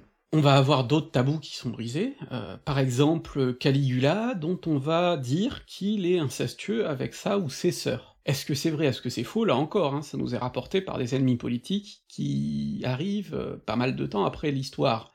Donc euh, à partir de quoi ils se fondent pour le dire et tout ça, on n'en sait rien, ils rapportent peut-être juste des rumeurs de bas étage. Par contre, ce qu'on sait de façon assez nette, c'est que oui, euh, quand Caligula a perdu sa frangine Drusilla, il a été vachement triste et qu'il a fait des cérémonies assez imposantes. Et ça, c'était assez novateur, dans le sens où normalement, bon, honorer euh, la mémoire de l'empereur, tout ça, oui, honorer la famille de l'empereur, moyen. Encore une fois, on est toujours dans ce rapport à l'empereur Dieu ou pas Dieu.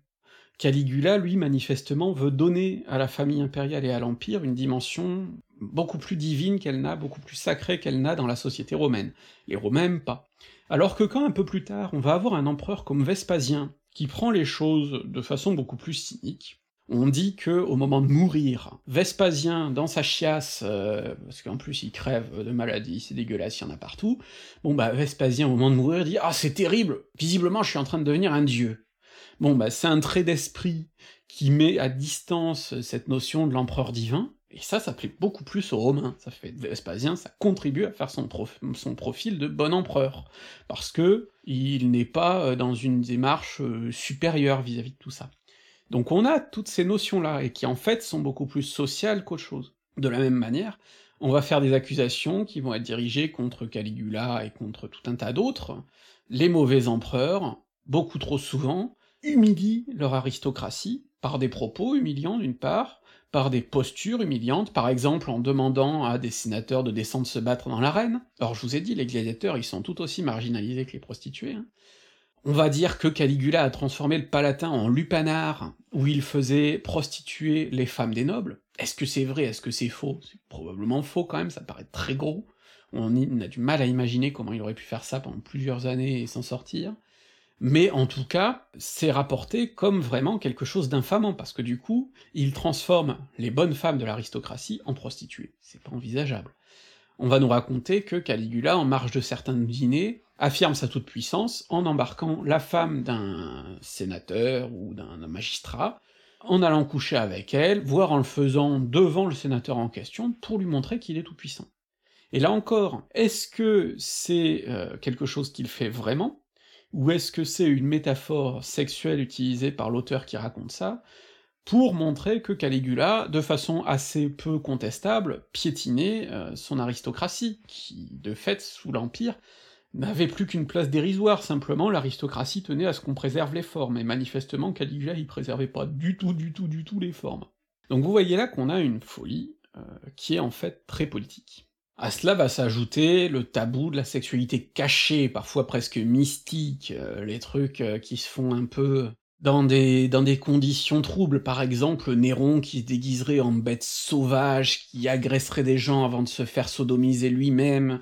Bon, il y a, y, a, des jeux troubles comme ça où les identités sont un peu mélangées troubles. Il y a des jeux humiliants, Tibère par exemple, qui violerait des jeunes garçons de bonnes familles devant les images de leurs ancêtres. Donc là encore, vous voyez bien que finalement, c'est pas juste du commentaire sexuel, c'est du commentaire social. Il y a une attaque aux grandes familles, pas juste à ces jeunes-là. Vrai ou faux, là encore, on n'en sait rien, c'est rapporté par des auteurs qui écrivent à charge. Et d'ailleurs, le cas de Tibère est intéressant, parce qu'on atteint le, sommet de cette sexualité cachée et rapportée. Euh, de fait, on sait pas, du coup, par quel biais elle est rapportée, et donc c'est pour ça qu'on doit douter. Hein. Mais Tibère va devenir le bouc de Capri, parce que Tibère se retire effectivement à Capri ce qui déjà pose problème à toute cette aristocratie romaine qui se sent exclue du pouvoir, hein, de fait, puisque le pouvoir s'éloigne d'elle. Donc c'est peut-être aussi pour ça que les aristocrates aiment pas que Tibère soit parti à Capri. Mais en tout cas, va y avoir tout un jeu, d'autant plus que bon, euh, Capri, le nom, même si étymologiquement ça vient pas de là, le nom ressemble beaucoup au mot latin qui désigne les chèvres, les boucs, donc on va faire des jeux de mots sur Tibère le vieux bouc, Tibère qui couche avec des vieilles chèvres, etc.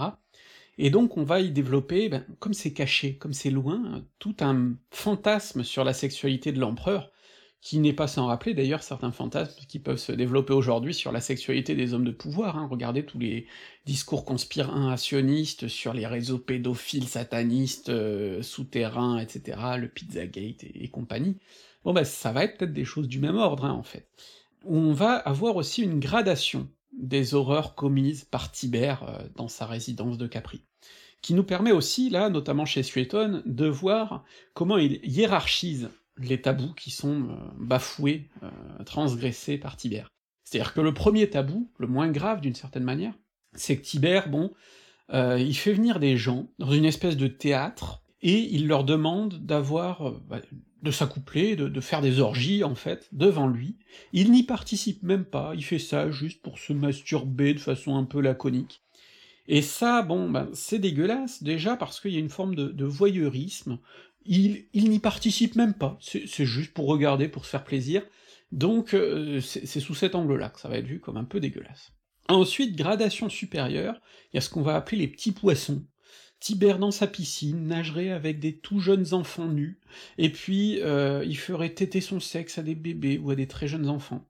Et donc là, vous voyez que nous, pour nous, c'est quelque chose d'immonde au possible, hein, euh, c'est de la pédocriminalité dans, dans, son plus haut euh, niveau. Et c'est vraiment un tabou total. Ce qui veut pas dire d'ailleurs que c'est pas quelque chose que la société accepte, dans le sens où, par exemple, ça va pas être sanctionné. très souvent, on va passer sur ce genre de choses, mais il n'empêche que par contre, on ne peut que être choqué quand on le formule.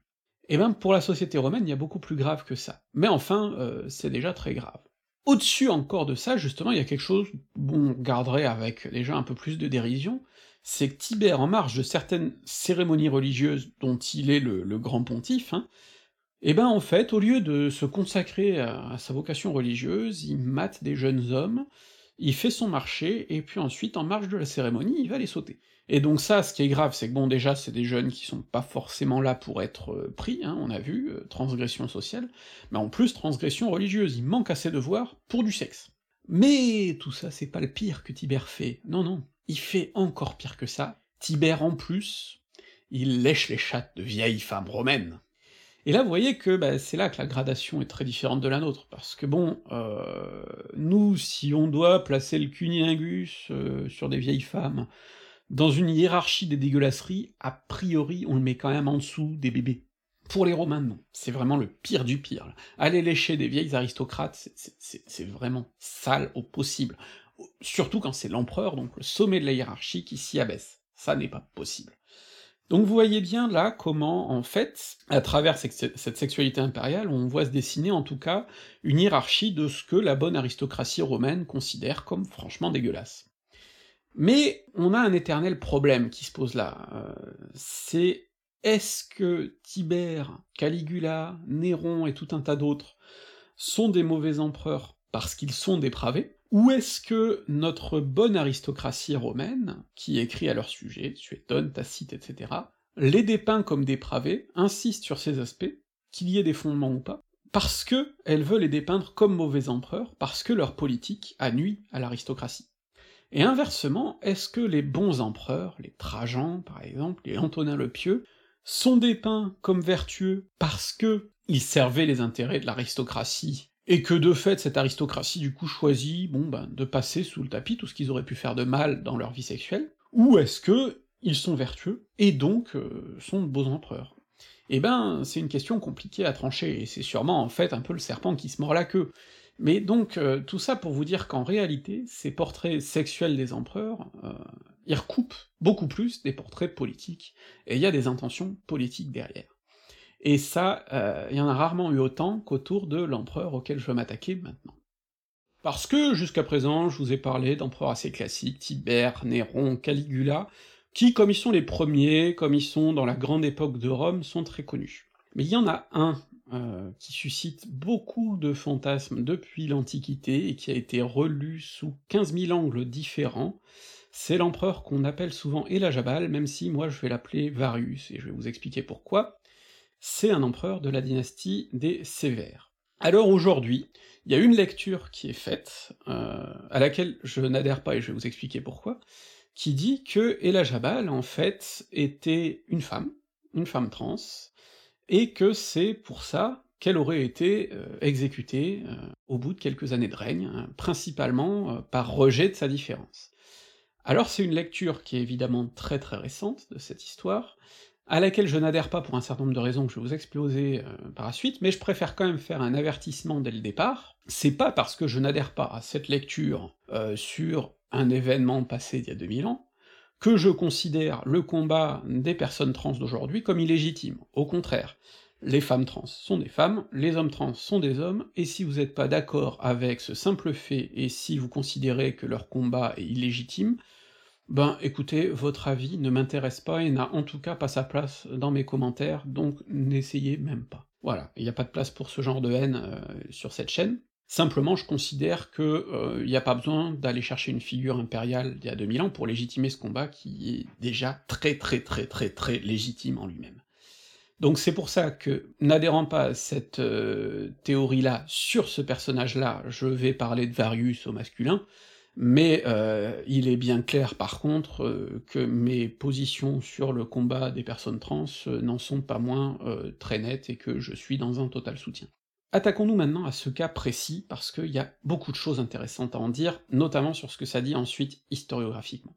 Alors, il faut qu'on revienne sur une période pas connue du tout, hein, ou en tout cas beaucoup moins connue que la guerre civile par exemple, César, Octave, etc., c'est la période des Sévères. Et d'ailleurs, j'ai derrière moi un très bon bouquin de Pierre Forny que je vous recommande, euh, j'avais prévu de faire cette partie de la vidéo avant de la voir, mais je vous avoue que je l'ai dévoré euh, un peu en dernière minute, parce que c'est vraiment une période extraordinaire, et que je vous conseille ce bouquin qui m'a donné euh, plein d'éclairage en fait, et qui va me permettre de vous faire une partie beaucoup plus détaillée, elle va d'ailleurs peut-être être beaucoup plus longue que ce que j'aurais fait normalement, mais je pense que ça vaut le coup.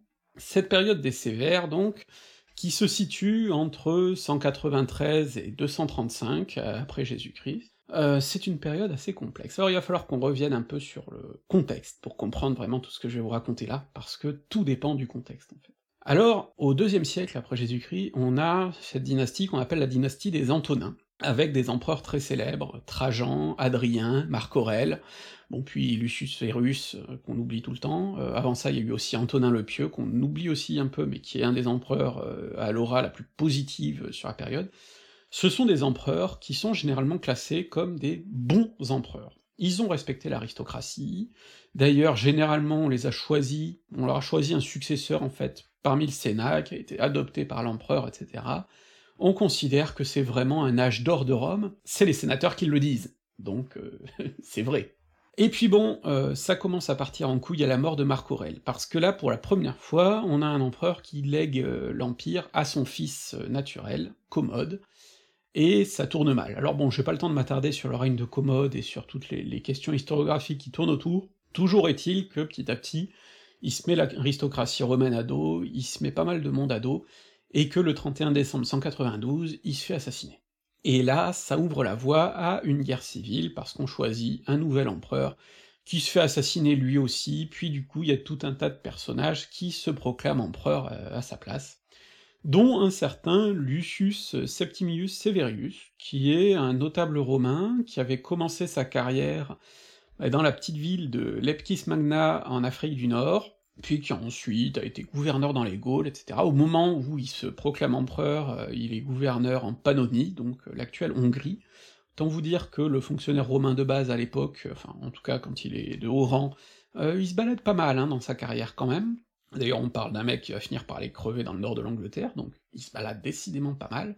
Mais donc avant ça, euh, il se fait proclamer empereur par ses troupes, il redescend jusqu'à Rome, et il réussit à gagner euh, cette guerre civile, à aller trucider les différents prétendants, Syrie et à l'ouest, et puis finalement à s'instaurer, à s'imposer comme nouvel empereur. Et donc ça devient l'empereur Septime Sévère, un empereur qui, globalement, est regardé par l'historiographie sous un angle plutôt positif, même si un peu autoritaire et tout ça, mais bon, globalement ça passe par rapport au suivant.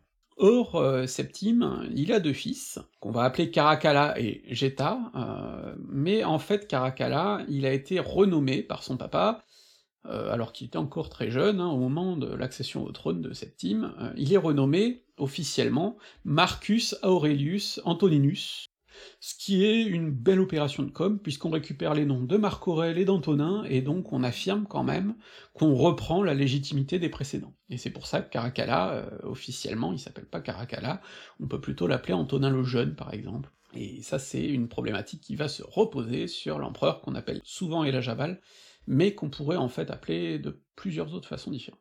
Bon, et donc notre Septime Sévère, il fait une belle carrière, hein, euh, sauf que il a la mauvaise idée d'aller faire la guerre euh, en Angleterre, enfin même plutôt euh, du côté des Calédoniens, en Écosse, alors qu'il est de plus en plus vieux et malade, et puis il finit par aller crever de la goutte du côté de. Et il a la mauvaise idée de léguer le trône à ses deux fils, Caracalla et Geta, Manque de bol, alors bon, euh, l'idée est pas con, hein, euh, l'idée c'est surtout que comme ça, ils pourront gouverner ensemble, Marc Aurèle et Lucius Verus l'avaient déjà fait, et que euh, seront plus forts pour enraciner la dynastie. Le problème c'est que, d'après toute la littérature de l'époque, Caracalla et Geta peuvent pas se blairer, et résultat, c'est que très vite, Caracalla fait buter son petit frère, Bon, en disant, et c'est peut-être vrai, hein, que le petit frère était en train de préparer son complot de son côté, et que bon, bah c'était lui ou nous, hein, bon, mais c'est toujours le problème. Mais dans tous les cas, on a ce récit de la lutte fratricide, très violente entre les deux, euh, qui est très net. Caracalla, surtout, s'illustre euh, bah, pour un édit en 212 qui porte son nom et qui généralise la citoyenneté à quasiment tous les hommes libres de l'Empire. Bon, euh, il y a quelques exceptions, mais enfin passons. C'est en tout cas un édit massif qui va le rendre très très populaire auprès de tous ces gens qui récupèrent la citoyenneté, qui le rend beaucoup moins populaire euh, auprès de l'aristocratie, qui perd un peu de son caractère euh, inédit. Hein, euh. C'est quand même un acte qui est assez massif, hein, un truc aujourd'hui équivalent, ce serait, j'en sais rien, donner la citoyenneté française à tous les citoyens de l'Union Européenne, ou quelque chose du genre, quoi, donc je vous laisse imaginer, tout le monde prendrait pas ça avec sérénité. Mais par contre, Caracalla est un empereur très très populaire auprès de l'armée, notamment parce qu'il a de grandes ambitions, il se voit comme une sorte de nouvel Alexandre le Grand, et donc il veut raviver une vieille tradition romaine, aller faire la guerre contre les Parthes. Et euh, manque de bol, c'est en partant euh, en campagne, euh, en Orient, que ben, alors qu'il est de santé un peu fragile lui aussi, il s'arrête sur un bord de route, manifestement parce qu'il se sent mal, on lui laisse un peu d'intimité, et puis ben du coup, manifestement, pendant qu'il est en train de poser une pêche, il y a un de ses soldats qui vient le trucider. Il y avait un complot qui se tramait, et donc, euh, ben voilà, Caracalla, qui, en 217, à 29 ans, euh, se fait dessouder, et il a pas d'enfant pour lui succéder. Et donc c'est, euh, on va dire, le deuxième fonctionnaire de l'État, le préfet du prétoire Macrin, qui se fait proclamer empereur. Sur le moment, il est plutôt approuvé, on suppose même qu'il était peut-être derrière le complot pour assassiner son prédécesseur, euh, bon, euh, les sénateurs euh, approuvent son arrivée, sauf que très vite, bon, Macrin, ben, on va dire qu'il va être mis en opposition avec son prédécesseur, hein, auprès des soldats, parce que Caracalla, c'était le genre à dormir sous la tente avec les soldats, Macrin, on le dépeint, bon, comme quelque chose qui revient régulièrement chez les mauvais empereurs, il serait trop féminin. C'est-à-dire que, en fait, il aime le luxe, et le luxe à Rome, c'est un truc de gonzesse. Donc, voilà, c'est trop féminin c'est pas un soldat viril, ça va pas. Et du coup, en plus, comme il tarde à revenir à Rome, sa popularité commence à, s'effondrer un petit peu. Et c'est dans ce contexte-là que rentrent en jeu celles qu'on appelle les prêtresses syriennes. Ces prêtresses syriennes, euh, elles vont être centrales autour du personnage dont on va parler, Varius, puisqu'il y a sa grand-mère, euh, Julia Maesa, sa mère, Julia Soemas, et puis sa tante, Julia Mamae.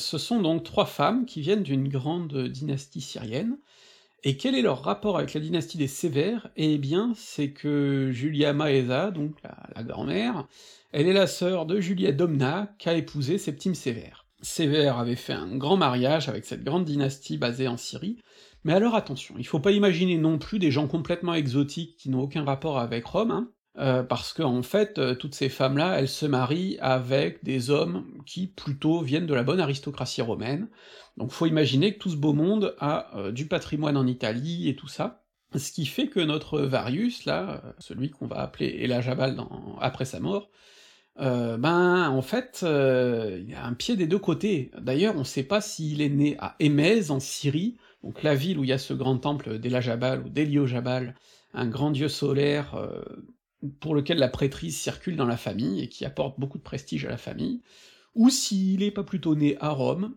ou dans un des grands domaines italiens de la famille, c'est pas clair. Donc c'est vous dire hein, que finalement, là aussi, la circulation elle est nette. Ce qui est certain, c'est que par contre, euh, le petit Varius, qui est né à peu près au même moment que Caracalla avait un enfant mort-né, Bon ben, il a été proche de Caracalla à certains moments. On sait qu'en tout cas en Syrie, on l'a vu dans des jeux à côté de l'empereur, euh, ce genre de choses. Bon, il fréquente ces milieux impériaux. On se demande même, mais là on n'en est pas certain, euh, s'il n'y avait pas euh, des liens plus étroits entre Caracalla, qui voyait une espèce de fils adoptif en attendant d'avoir un fils de son côté, parce que bon, Caracalla a priori avait pas prévu de crever à 29 ans dans un fossé, hein. Dans tous les cas, euh, très vite, les Julia vont utiliser euh, l'argent qu'elles ont, et elles en ont beaucoup, pour se lancer dans une grande campagne de lobbying, pour racheter aussi euh, des légions de la garde prétorienne notamment, et puis vont commencer à faire circuler des rumeurs. Après tout, si Caracalla était assez proche de Varius, bah pourquoi on n'irait pas raconter qu'en fait c'est le père? Le vrai père, hein, pas juste un père adoptif, non, c'est juste que bon bah voilà, Julia Soemas, elle avait couché avec.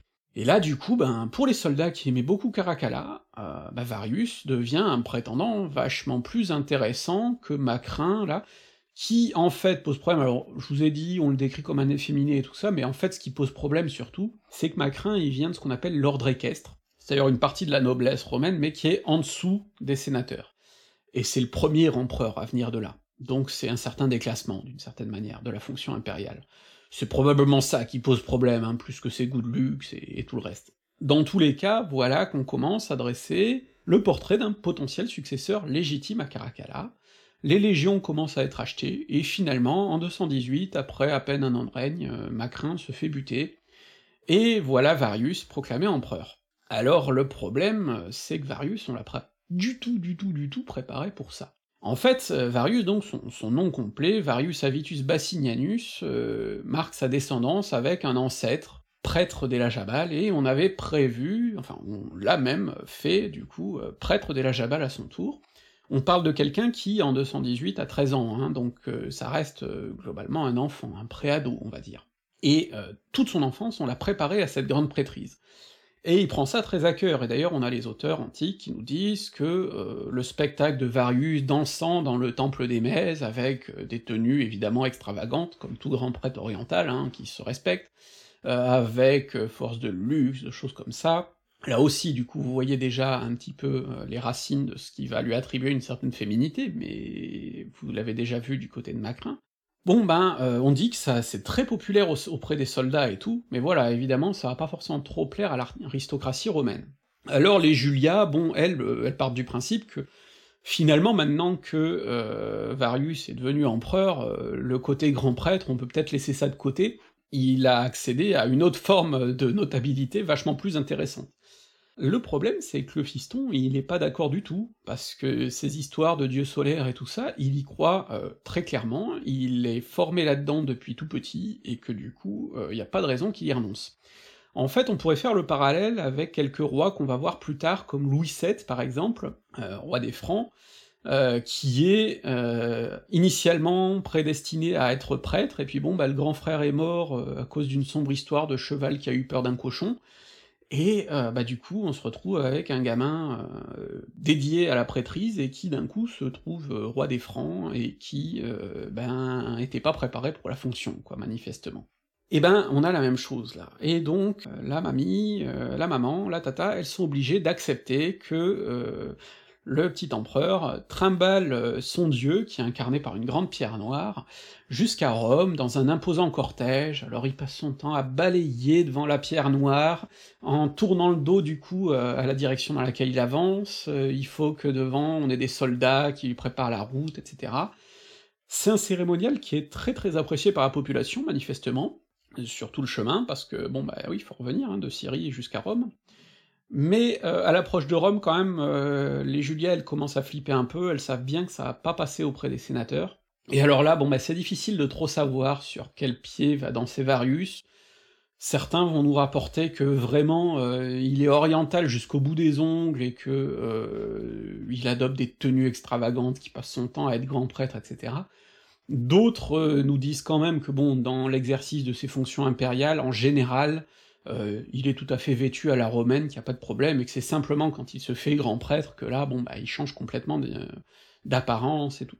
Une chose est sûre, c'est qu'à Rome, le culte d'Elajabal se retrouve euh, à avoir euh, un, temple immense qui lui est construit, que Varius va y faire rapatrier tout un tas d'artefacts religieux sacrés romains liés à d'autres divinités, ce qui fait qu'en fait, ben, on a là quelqu'un qui essaie d'ériger une sorte de super culte, euh, qui réunirait tout le reste. Alors, euh, c'est pas le seul hein, qui va le faire, euh, Aurélien va faire des choses du même genre des décennies plus tard, bon, puis sans parler ensuite de l'instauration du christianisme et tout.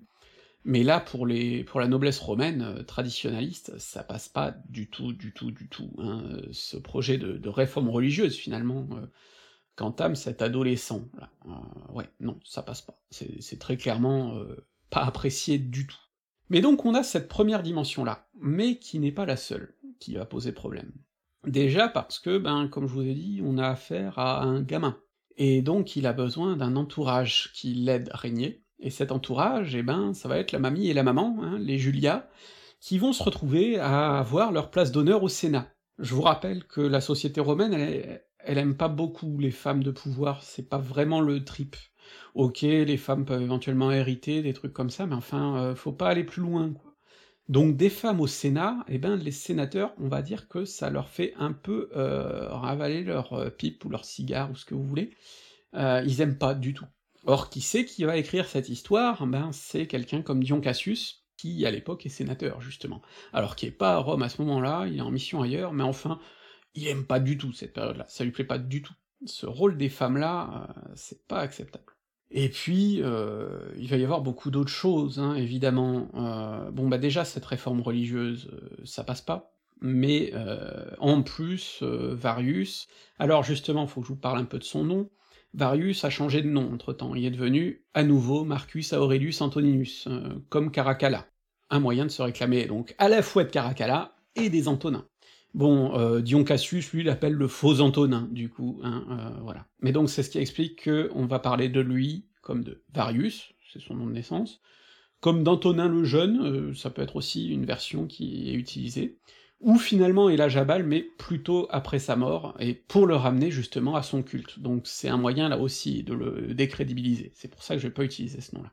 Mais donc, voilà, Varius va faire des déclarations pacifistes, c'est un spirituel, c'est un adolescent, mais c'est pas un guerrier, donc il dit qu'il pourrait très bien se contenter d'un règne de paix, ça plaît pas des masses à l'armée, hein, qui pourtant au début euh, l'adorait, donc bon, euh, ça contribue à lui mettre des bâtons dans les roues. Donc vous voyez déjà, réforme religieuse qui passe pas, femme au Sénat, ça passe pas du tout, position pacifiste qui passe pas des masses, il y a déjà beaucoup de choses à lui reprocher, hein, au petit Varius, et il a toujours pas 18 ans. Alors on va ajouter à ça d'autres problèmes. Déjà, le problème des mariages. Mariage, on vous a dit, euh, grandes unions, avant tout familiales. Alors mamie et maman, elles ont des bonnes idées. Elles ont des idées de mariage avec des grandes figures de l'aristocratie. Parce que bon, il faut réseauter, hein, il faut nouer des alliances, sinon ça risque d'être difficile. Euh, bon, bah il y a ces mariages qui sont faits, enfin un mariage d'abord, sauf que Varius, lui, il a d'autres idées. Du coup, ils rompt le mariage, et il remplace par un mariage avec la grande Vestale parce que, ben, euh, pour lui, ça répond à un programme politique. Vu qu'il veut unir tous les cultes, unir euh, le grand prêtre du dieu solaire avec une grande prêtresse plus ou moins lunaire, c'est un truc génial pour lui, c'est un symbole magnifique. Pour les vieux romains qui considèrent ça comme de l'inceste, euh, c'est purement dégueulasse et outrancier, et en plus ça va à l'encontre des alliances aristocratiques qu'il aurait dû faire. Donc en fait, non seulement il va se marier avec la grande prêtresse une fois, mais ensuite finalement il va refaire une nouvelle union plus tôt voulue par maman mamie, puis tout ça pour se remarier avec sa grande Vestale une deuxième fois, donc double inceste. Bon, c'est un peu la totale. Si vous ajoutez à ça qu'en plus il organise manifestement des jeux somptuaires, euh, qu'il dépense beaucoup beaucoup, qu'il met euh, à des fonctions importantes des gens qui sont ou bien des esclaves, ou bien des affranchis, des anciens conducteurs de chars, des, gens comme ça, que bon, évidemment, la bonne aristocratie n'aime pas du tout, ça commence à faire beaucoup. Euh, ça commence à faire beaucoup. Pour le dire simplement, on en a buté pas mal pour moins que ça, des empereurs, hein. euh, à commencer par Macrin, hein, d'ailleurs, parce que bon, euh, El Jabal, il va crever en 222, donc après 4-5 euh, ans de règne, Macrin, il a pas tenu un an, hein. Donc finalement, euh, tout ça pour dire qu'on n'a pas besoin d'aller chercher de la transidentité là-dedans pour expliquer sa mort, très très clairement, en fait, c'est un empereur qui pousse problème pour beaucoup beaucoup de titres pour l'aristocratie.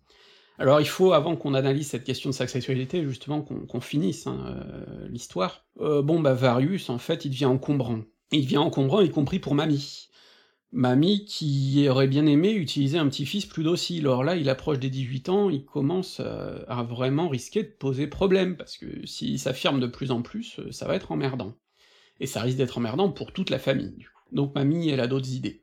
Et puis il se trouve que, euh, ben, Mamie, elle avait cette fille euh, Julia Soemias, la mère de Varius, mais elle en a une autre, Julia Mamaya, qui a aussi un fils, plus jeune que Varius. Alors comme Varius il a pas de fils, pour l'instant, on lui a fait adopter ce cousin, qui va devenir l'empereur Sévère Alexandre. On lui a fait adopter, et puis on lui a demandé d'en faire son César. Le César, c'est une sorte d'empereur adjoint, et généralement, euh, les empereurs euh, faisaient de leur fils un César pour euh, préparer la succession au cas où. Alors bon, au départ, Varius l'a fait, et puis petit à petit, plus il grandit, plus il se rend compte qu'en fait, ce César-là, il va commencer à être encombrant, que peut-être qu'on va en faire un rival pour lui, voire un potentiel prétendant qui pourrait le détrôner, et donc, ben, se reproduit un peu la guéguerre entre Caracalla et Geta, sauf que là, cette fois-ci, c'est entre Varius et puis son petit cousin Sévère Alexandre, et euh, c'est une guerre qui très vite va se transformer en guerre de palais, avec euh, chacun euh, qui réunit ses prétendants, ses, ses partisans plus exactement, qui affûtent ses couteaux, et puis bon, bah ça va se finir dans une caserne prétorienne où les deux empereurs, enfin, l'empereur et son prétendant se retrouvent réunis, et puis où ben euh, Varius se fait buter par les prétoriens, de même que sa maman. Et c'est Sévère Alexandre qui va prendre le relais. Et ça c'est très important, parce que Sévère Alexandre est très jeune, Sévère Alexandre va régner jusqu'en 235, euh, avant de se faire buter lui aussi par des militaires, parce que c'est une vieille tradition romaine, et euh, Sévère Alexandre, bon, en tout cas, va être présenté jusque-là comme un bon empereur, respectueux des institutions, évidemment qui est revenu sur toutes les conneries de Varius, hein, toutes ces histoires Jabal là, le temple, on, le transforme en temple de Jupiter, etc., etc. Donc bon, c'est fini tout ce qui posait problème. Bon, euh, le truc c'est que par exemple, Dion Cassius est un grand partisan de Sévère Alexandre, du coup, ben, il a toutes les raisons de nous dire beaucoup de mal de Varius. Manque de bol, c'est une de nos principales sources. Donc déjà, vous voyez, principale source, Dion Cassius, problème. Deuxième grande source sur euh, le règne de Varius, Hérodien, fonctionnaire romain, on sait quasiment rien de lui, mais on sait par contre qu'il aime pas du tout Varius non plus. Bon. Troisième source, l'histoire Auguste. et alors là, l'histoire Auguste. Hmm. C'est euh, quelque chose qui mériterait une vidéo, euh, soit tout seul. C'est un texte assez formidable, qui se prétend dater de la fin du IIIe siècle, mais qui a priori date plutôt d'un siècle plus tard qui se prétend écrit par, je crois, cinq ou six auteurs, mais qui en fait a été écrit par un seul, a priori contiendrait plutôt euh, donc d'un auteur païen à une époque où le christianisme s'affirme. Euh, bon, tout ça pour vous dire qu'il y a vraiment dans tout ça une grande dimension politique dans ce texte-là. Et en fait, c'est un texte qui va nous raconter l'histoire des empereurs du IIIe siècle, mais qui est bourré de faux documents, inventés, et dont on sait qu'ils sont inventés. Il y a même un faux empereur qui est inventé. Autant vous dire qu'on peut pas prendre tout ce que dit l'histoire Auguste pour argent comptant, et qu'en plus, dans le cas de Varius, on a un problème, c'est qu'en fait, les portraits de Varius et de Sévère Alexandre sont rédigés en quelque sorte en miroir. C'est-à-dire que Sévère Alexandre est l'empereur parfait, et que du coup, en miroir, Varius doit être le pire des empereurs. Tout ça pour vous dire que, ben, tous ces textes-là, euh, c'est des textes à clé, dont on a perdu une partie du trousseau. Donc ça va être un peu compliqué. Et donc c'est avec ces précautions-là qu'il faut parler de la sexualité de euh, Varius. Bon, sexualité qui manifestement est débridée, ça c'est évident, euh, avec des esclaves, bon mais c'est assez classique, mais le problème c'est qu'il se ferait prendre par des esclaves, avec aussi ce bon vieux trope, mais qui existe encore de nos jours, hein, du peut-être que si ces gens-là ont cette position-là, c'est qu'il a couché avec, etc. Enfin bref, toutes ces idées-là qui circulent, hein. Ensuite, euh, bon, évidemment, on lui donne des accusations bah, d'inceste avec les Vestales, là c'est assez net, mais plus largement, autour de son culte des Jabal, euh, bon, des accusations, mais qui vont revenir aussi sur les chrétiens de l'époque, donc c'est vous dire si c'est solide, euh, de sacrifices humains, de trucs avec des enfants, de choses comme ça. Bon, on lui reproche d'être un peu cru aussi avec les sénateurs, de se moquer de leur sexualité de vieux, des choses comme ça. Encore, pour rappel, on a affaire à quelqu'un qui va mourir à 18 ans. Et donc finalement, on a Dion Cassius qui laisse entendre, enfin qui même dit clairement, que en fait euh, Varius aurait voulu qu'on lui donne un nom de femme, qu'on le traite en femme, et puis peut-être même euh, qu'on l'opère pour le transformer. Alors on sait pas trop si c'est pour lui rajouter simplement un sexe de femme en plus de son sexe masculin, ce qui pourrait être lu comme la volonté de contrôler les deux genres à la fois, ou si c'est qu'on fasse de lui une femme. Et donc dans ce cas-là, on aurait une femme trans. Sauf que le problème, c'est que ben Dion Cassius, euh, c'est pas le dernier pour raconter des grosses conneries quand il aime pas quelqu'un, en fait. Et Varius, il l'aime vraiment pas du tout, du tout, du tout. Donc on peut supposer qu'il cherche à lui trouver les pires trucs à raconter à son sujet, et que dire l'empereur voulait être une femme, euh, c'est vraiment, euh, si vous avez bien suivi la vidéo jusqu'à présent, le tabou ultime ou presque. Donc, euh, globalement, on peut pas forcément prendre ça pour argent comptant. C'est même très compliqué de le prendre pour argent comptant. Pour faire le parallèle, c'est un petit peu comme si on prenait pour argent comptant aujourd'hui les rumeurs sur l'identité euh, de genre euh, de Brigitte Macron, certains qui laissent supposer qu'en fait à la naissance c'était un homme et tout ça, bon, et qui sont en fait des rumeurs profondément transphobes, profondément sexistes, qui circulent sur plein de femmes d'État d'ailleurs dans le monde, hein, pas que Brigitte Macron, Michelle Obama y avait eu droit aussi, euh, la première ministre néo-zélandaise aussi, enfin bref, donc euh, c'est souvent des choses qui circulent dans ces milieux-là, et généralement, en fait, ce sont des rumeurs qui nous informent plus sur ceux qui les font circuler que sur leur cible, parce que, bon, euh, ça nous explique que ceux qui les font circuler considèrent que ce serait scandaleux et, affreux, autant ça nous apprend rien sur la personne ciblée. Donc c'est bien le problème qu'on a avec Varius, c'est qu'on a que de la rumeur. D'autant que bon, Dion Cassius y était pas à Rome à l'époque, donc euh, les documents sur lesquels ils se fondent, c'est forcément de l'ordre de la rumeur, du truc qui circule, mais euh, rien qu'on sache précisément. Pour finir là-dessus, du coup, maintenant il faut qu'on parle historiographie, justement, parce que le personnage de Varius, euh, devenu Héliojabal dans la littérature, bah, il va avoir plein de lectures différentes au fil du temps. évidemment, les historiens qui en parlent au départ veulent le dépeindre comme le pire des dépravés, etc., et ça va être une lecture qui va rester, cette lecture de l'empereur fou, qui aurait presque voulu être une femme, ce qui pendant longtemps n'est lu que comme une folie possible, euh, et toutes les, horreurs qu'on lui attribue, hein, sacrifice, humain, etc., etc. Bon.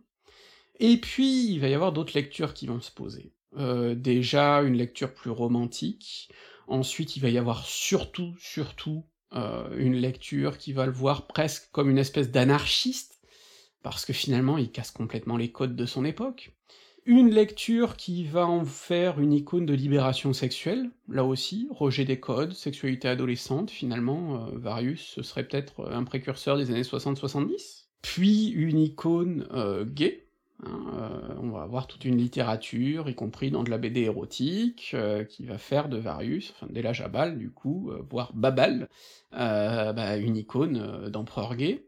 Et puis finalement, donc plus récemment, une icône trans. Euh, puisque si on le prend effectivement euh, de façon très littérale, je vous ai dit qu'à mon avis c'est pas sérieux de le faire comme ça, mais pourquoi pas, ben ouais, dans ce cas ça devient une femme trans. Et euh, ce qui est intéressant justement, c'est sur ce niveau de lecture, c'est que la société a évolué suffisamment pour qu'aujourd'hui, ce qui jusque-là était une attaque bas du front, puisse être lu comme une identité différente, tout à fait sérieuse et tout à fait raisonnable. Ce que je trouve être, personnellement, une évolution tout à fait positive. Mais c'est ça que je trouve intéressant, finalement, c'est que bon, euh, ben, Varius, on saura jamais comment il se réfléchissait. Si jamais effectivement Varius était une femme trans, eh ben on n'a aucun écrit de sa part nous racontant sa propre perception des choses. On n'a que des écrits d'ennemis qu'il déteste. Et cette part-là, cette expression de soi, on l'a définitivement perdue, on saura jamais, et pas que pour lui, pour plein d'autres. Donc ça, c'est un premier problème. Deuxième problème, euh, c'est que, au final, enfin qui n'est pas un problème d'ailleurs, deuxième question, euh, c'est que, ben, au-delà de ce que dépeint l'histoire, la science historique, qui dépeint surtout, comme je vous l'ai montré, un gros point d'interrogation, ben ensuite il y a toute la création qui peut se développer autour. La BD, l'art, le théâtre, dans la littérature, tout un tas de choses, qui peuvent là imaginer des figures tout à fait différentes on a eu des Héliojabal dans des opéras, dans des tout un tas de, mises en scène différentes, avec des lectures très différentes. Tout comme on a le Caligula de Camus, qui n'a rien à voir avec le Caligula original. Tout comme on a les Romains d'Astérix, qui n'ont rien à voir avec les Romains de leur époque, et qui en fait nous parlent avant tout de qui? Bah des Français de l'époque de Goscinny et Uderzo. Et tout ça, euh, bah, c'est pas du mal en soi. Euh, la fiction historique, le roman historique, le récit historique, l'art historique, ne peut pas représenter l'histoire vraie. Parce que cette histoire vraie, euh, elle est trop floue. Il doit représenter une vision de l'histoire. Et cette vision, elle représente pas tant la société dont elle parle, que la société qui en parle, notre société d'aujourd'hui. Et c'est ça que je trouve fascinant, c'est ça que je trouve extraordinaire. C'est que finalement, que nous apprend là cette histoire que je viens de vous rappeler, c'est que Varius, on saura jamais vraiment qui c'était. Par contre, on le lit différemment au XXIe siècle, de la façon dont on le lisait au deuxième ou troisième siècle après Jésus-Christ. Et ça c'est formidable, parce que la société a évolué. Et c'est là-dessus qu'il va falloir qu'on termine cette vidéo. Il faut donc qu'on conclue cette vidéo sur cette question du changement, de l'évolution, parce que, en fait, dans toute cette vidéo, tout ce que je vous dis depuis le début, il y a une grosse faille que vous avez peut-être quand même remarqué, c'est que parler de la sexualité des Romains comme si c'était un ensemble uniforme qui n'avait jamais bougé, euh, c'est n'importe quoi. Rome, si on prend euh, quelque chose de très littéral, de la fondation mythique en 753 avant notre ère, jusqu'à sa chute aussi mythique euh, en 476 après Jésus-Christ, qui est en fait un phénomène bien, plus compliqué, on a déjà là un bon millénaire. Mais si on rajoute en plus euh, les héritages de la civilisation romaine, hein, que ce soit les royaumes euh, qu'on pourrait presque qualifier de romano-barbares à l'ouest, ou l'Empire byzantin qui se considère comme tout à fait romain, on peut élargir encore à un bon paquet de siècles en plus. Et le problème, c'est que ce serait complètement con de croire que rien n'a bougé sur toute cette période. D'autant que bon, l'Empire romain, c'est quand même grand, et qu'on fait pas tout à fait pareil les choses selon qu'on est à Rome, euh, en Syrie, euh, en Angleterre, etc., etc.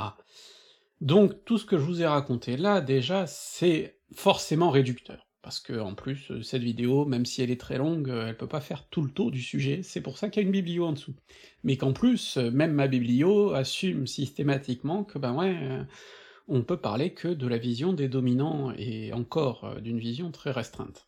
Tout ça pour vous dire que, ben, évidemment, il y a des évolutions dans le temps, dans l'espace, qu'on change de rapport à tout ça, et que, ben, c'est comme ça qu'on en arrive de la pensée que je vous ai explosée à nous, et qui avons une pensée légèrement différente quand même. C'est important pour remettre en perspective tout ce que je vous disais déjà tout à l'heure sur la notion de euh, c'est naturel, c'est pas naturel, ben en fait, euh, tout évolue.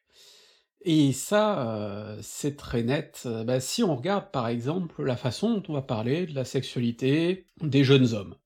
Bon, pendant longtemps, dans la Rome antique, euh, on va dire que voilà, bon, bah, quand on est un jeune homme, on se découvre, qu'on a des ardeurs assez incontrôlables, et que donc bon, messieurs, jugez pas trop sévèrement les jeunes qui baisent à couilles rabattues, parce que vous avez été à leur place aussi, et que bon, voilà. Par contre, quand on vieillit, on commence à avoir d'autres responsabilités, politiques notamment, et donc le sexe, ça doit passer au second plan. Quand on vieillit, on doit se contenir. Mais quand on est jeune, ça va.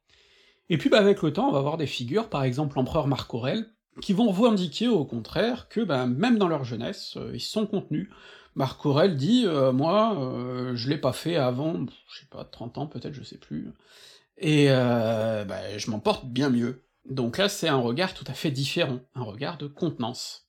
De même, pendant longtemps, l'art, la poésie vont être très pudiques, et puis à la fin de la République, on va avoir au contraire une poésie beaucoup plus sensible, parfois même crue, qui va commencer à s'exprimer.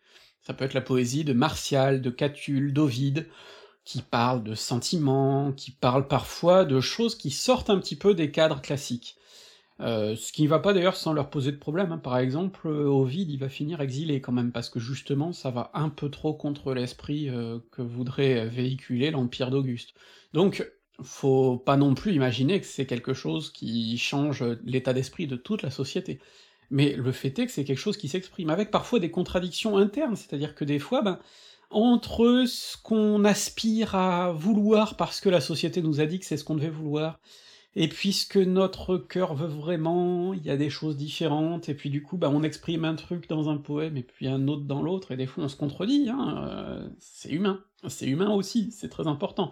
Et c'est quelque chose que je vous ai déjà dit dans d'autres vidéos, croyez pas que nos ancêtres étaient plus rationnels que nous. Bon, mais du coup, il y a tout ça, qui fait que, bah, petit à petit, là aussi, les normes, le rapport à tout ça évolue. Mais d'un autre côté, dans la philosophie, on va voir aussi apparaître, dans le stoïcisme, dans l'épicurisme, cette notion que, bon, euh, le sexe, alors ok, il faut bien procréer et tout ça, cap dite dose, c'est pas mal, mais même le discours médical va finir par dire, voilà, bon, euh, il en faut, hein, s'abstenir totalement c'est pas bon, mais trop en faire, c'est pas bon non plus, contenez-vous. Euh, soyez raisonnable, exactement comme vous seriez raisonnable avec la nourriture, avec la boisson. C'est pas quelque chose qui a forcément tourné qu'autour du sexe et sur des critères moraux, hein.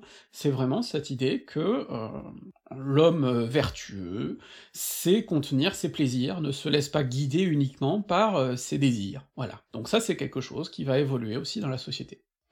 De façon plus générale, dès la fin de la République, on va avoir se multiplier les textes et les déclarations comme quoi tout part à volo, ma pauvre dame, c'est la déchéance, c'est la décadence morale, plus rien ne va, on est envahi par ces influences extérieures, notamment des Grecs et des Orientaux, l'esprit de jouissance, tout ça, tout ça. Euh, un discours euh, qu'on a retrouvé aussi à Vichy, hein, finalement, euh, ils ont rien inventé, les pétainistes. Bon, euh, mais en fait, c'est un discours qu'on va retrouver euh, à toutes les époques, hein, cette idée que euh, ah, avant on savait se comporter, puis maintenant tout part en couille, qui là aussi n'est pas sans contradiction, parce que des fois on a des auteurs qui vont nous dire ça et qui vont dire ah là, salaud de grec et tout ça, puis qui bon en fait baignent quand même dans les influences grecques, hein, bon, il y a aussi cette différence entre ce qu'on dit, ce qu'on professe, et puis ce qu'on fait. Mais enfin, il y, a tout ça, et c'est un paradoxe intéressant, parce que la fin de la République, euh, le début de l'Empire, c'est quand même un peu la période qui pour nous est Rome, quoi. Pour nous, c'est la grandeur de Rome. Et bon, ben eux, euh, ils sont là, ah, décadence, euh, c'est affreux, plus, plus rien ne va, etc. Et du coup, on va voir des tentatives de légiférer, notamment sous Auguste, qui va passer des grandes lois là-dessus, pour moraliser, que ce soit la vie sexuelle, les relations entre hommes et femmes, etc. Alors notamment, il va punir très sévèrement, je vous avais déjà dit, les fameuses Julie, euh, alors pas les Julie syriennes de, de siècles plus tard, hein, mais les, les, Julie de sa famille, euh, qui ont fait des choses dépravées sur le forum et tout ça. Donc là, vraiment, il va y avoir ce désir-là de légiférer, d'encourager la natalité et tout ça, et c'est des lois qu'on va continuer à plébisciter par la suite, on va dire ah il faut les remettre au goût du jour et tout ça. C'est vraiment quelque chose qui va rester dans la, culture lettrée romaine, encore une fois la culture des notables conservateurs, mais bon, c'est déjà ça. Sauf que là aussi, il y a des... comment dire, des incompatibilités, parce qu'Auguste, par exemple, bon, euh, ok, il peut bien se poser en moralisateur, mais enfin on sait que c'était pas le dernier non plus, côté jeu de, jeu de jambes, quoi. Donc, euh, bon, il y a, quelque chose, hein, très clairement, qu'il faut comprendre aussi, c'est toutes ces ambiguïtés-là. Euh, et d'ailleurs, on va se rendre compte que assez souvent, des empereurs qui légifèrent sur ces choses-là, bah, par exemple, Tibère qui légifère pour interdire aux femmes euh, sénatoriales de se, de prostituer, mais en fait, qui les aurait exploitées de son côté, euh, il y a peut-être une incompatibilité. Alors est-ce que c'est qu'en fait, c'est qu'on raconte des conneries à son égard, ou est-ce que c'est que ben, on a un empereur qui, pour justement faire oublier ses propres déviances, légifère sur le sujet. Les deux sont possibles, hein, euh, on n'en sait rien, on n'a pas le, verdict définitif. En tout cas, ce qui est clair, c'est qu'on légifère très fréquemment, donc on a le sentiment qu'il y a des, des déviances de plus en plus, mais ce qui veut dire aussi qu'il y a des comportements de fait qui sortent des normes, sinon on n'aurait pas besoin de légiférer, que régulièrement on vient dire c'était mieux avant, et que généralement ces législations touchent avant tout les classes dominantes, sénateurs, euh, ordre équestre, etc. Pourquoi? Bah parce que c'est eux dont les comportements transgressifs causent le plus de dégâts. Euh, des esclaves qui font ce qu'ils veulent dans leur coin, finalement, ça pose pas de problème. Par contre, si c'est l'empereur qui joue avec les normes de genre, de domination, etc., ben là, ça risque de renverser la société, vous voyez, donc c'est toute la nuance aussi qui se joue. Reste donc un paradoxe. Plus le temps avance, plus on condamne l'immoralité des temps précédents. Sauf que, pour nous, rétrospectivement, les temps immoraux de l'Empire romain, ce serait plutôt justement, alors évidemment l'époque bah, dès la Jabal, la débauche, etc., la décadence, et puis les temps qui suivent, c'est ces temps-là qu'on représente avec des scènes d'orgies monstrueuses, des Romains complètement amollis, qui se seraient fait battre par les vrais barbares. Bon, et d'ailleurs, c'est des textes aussi qu'on va, qu'on va retrouver. Sauf que c'est une période où justement les auteurs passent leur temps à écrire « Ah, soyons vertueux, soyons vertueux, parce que nos ancêtres, là, euh, du premier siècle, etc., c'était pire, ils faisaient n'importe quoi. » Donc, euh, finalement, euh, ben, le pervers, le décadent, c'est toujours l'autre, parce que nous, la période qu'on voit comme un âge d'or de Rome a été vue comme un âge de décadence, dans une période qu'on voit comme une période de décadence, et que eux considèrent comme un âge tout à fait euh, appréciable. Donc, c'est compliqué tout ça, c'est très compliqué. Alors évidemment, il y a un autre euh, éléphant dans la salle, hein, c'est l'arrivée du christianisme. Il y a euh, une vraie transition religieuse qui se fait, et c'est une transition qui va avoir un effet profond sur la façon dont le sexe va être perçu. C'est-à-dire que jusqu'à présent, les tabous autour du sexe tiennent vraiment autour des hiérarchies sociales. C'est pas forcément des histoires religieuses. Même quand je vous parlais tout à l'heure de Tibère qui couche, euh, enfin qui, mate pendant des, cérémonies religieuses et tout ça, finalement c'est une question sociale, c'est-à-dire que, en tant que grand prêtre, il doit participer à des cérémonies pour le décorum de Rome, etc., et qui s'occupe d'autre chose. C'est ça le problème, c'est pas euh, un, tabou forcément religieux, tout ça. Même autour des Vestales, il y a une dimension beaucoup plus sociale qu'autre chose. Là, vraiment, il y a une dimension morale, religieuse, qui va s'imposer progressivement avec le christianisme, et qui va recycler les vieux tabous, mais pour les transformer en tabous moraux. Et c'est comme ça que petit à petit, notamment, tout ce qui touche à l'homosexualité va être de plus en plus dénoncé, et là plus juste le fait d'être pénétré, mais de fait aussi celui d'être pénétreur, puisque tout ça devient une sexualité perçue comme déviante puisque non reproductive, etc. Et notamment, on va avoir tous ces textes de saint Paul en particulier, qui euh, parlent de, la sexualité en général comme d'une chose euh, à éviter, comme d'une chose néfaste. Petit à petit, on n'est plus dans la vision des philosophes qui veulent contenir les choses, sans pour autant les renier, on est vraiment dans un idéal euh, ben, d'abstinence, en fait, hein, avec, bon, on tolère bien l'idée qu'il faut le faire pour faire des enfants, mais pas plus, quoi, et vraiment, on fait ça, euh, premier samedi du mois, la lumière éteinte, et c'est tout, quoi. Donc euh, petit à petit, il y a un, changement qui se fait, euh, qui va transformer les anciens codes, imposer de nouvelles normes, y compris à des normes religieuses, parce que par exemple, le, les, textes bibliques de l'Ancien Testament avaient beaucoup plus de liberté sexuelle, entre guillemets, là encore, totalement régis par des codes sociaux très stricts et tout ça, mais enfin se permettaient des choses que euh, la Bible des chrétiens euh, refuse complètement. Donc il va y avoir des transformations comme ça, progressives, mais très très très nettes, et qui font que petit à petit, il y a énormément de choses qui vont être criminalisées, avec notamment la christianisation de l'Empire. Finalement, quand on parle de sexualité, on parle de quelque chose qui relève euh, de l'intime, de l'émotionnel, du ressenti vraiment profond, et donc on a souvent l'impression que tout ça c'est vraiment purement naturel, parce que c'est des choses qu'on ne questionne pas forcément. Euh, L'orientation sexuelle, notamment, c'est pas quelque chose qu'on décide. On décide pas de ce qui nous attire ou pas, euh, ce genre de choses. On peut peut-être essayer de forger un imaginaire, mais voilà.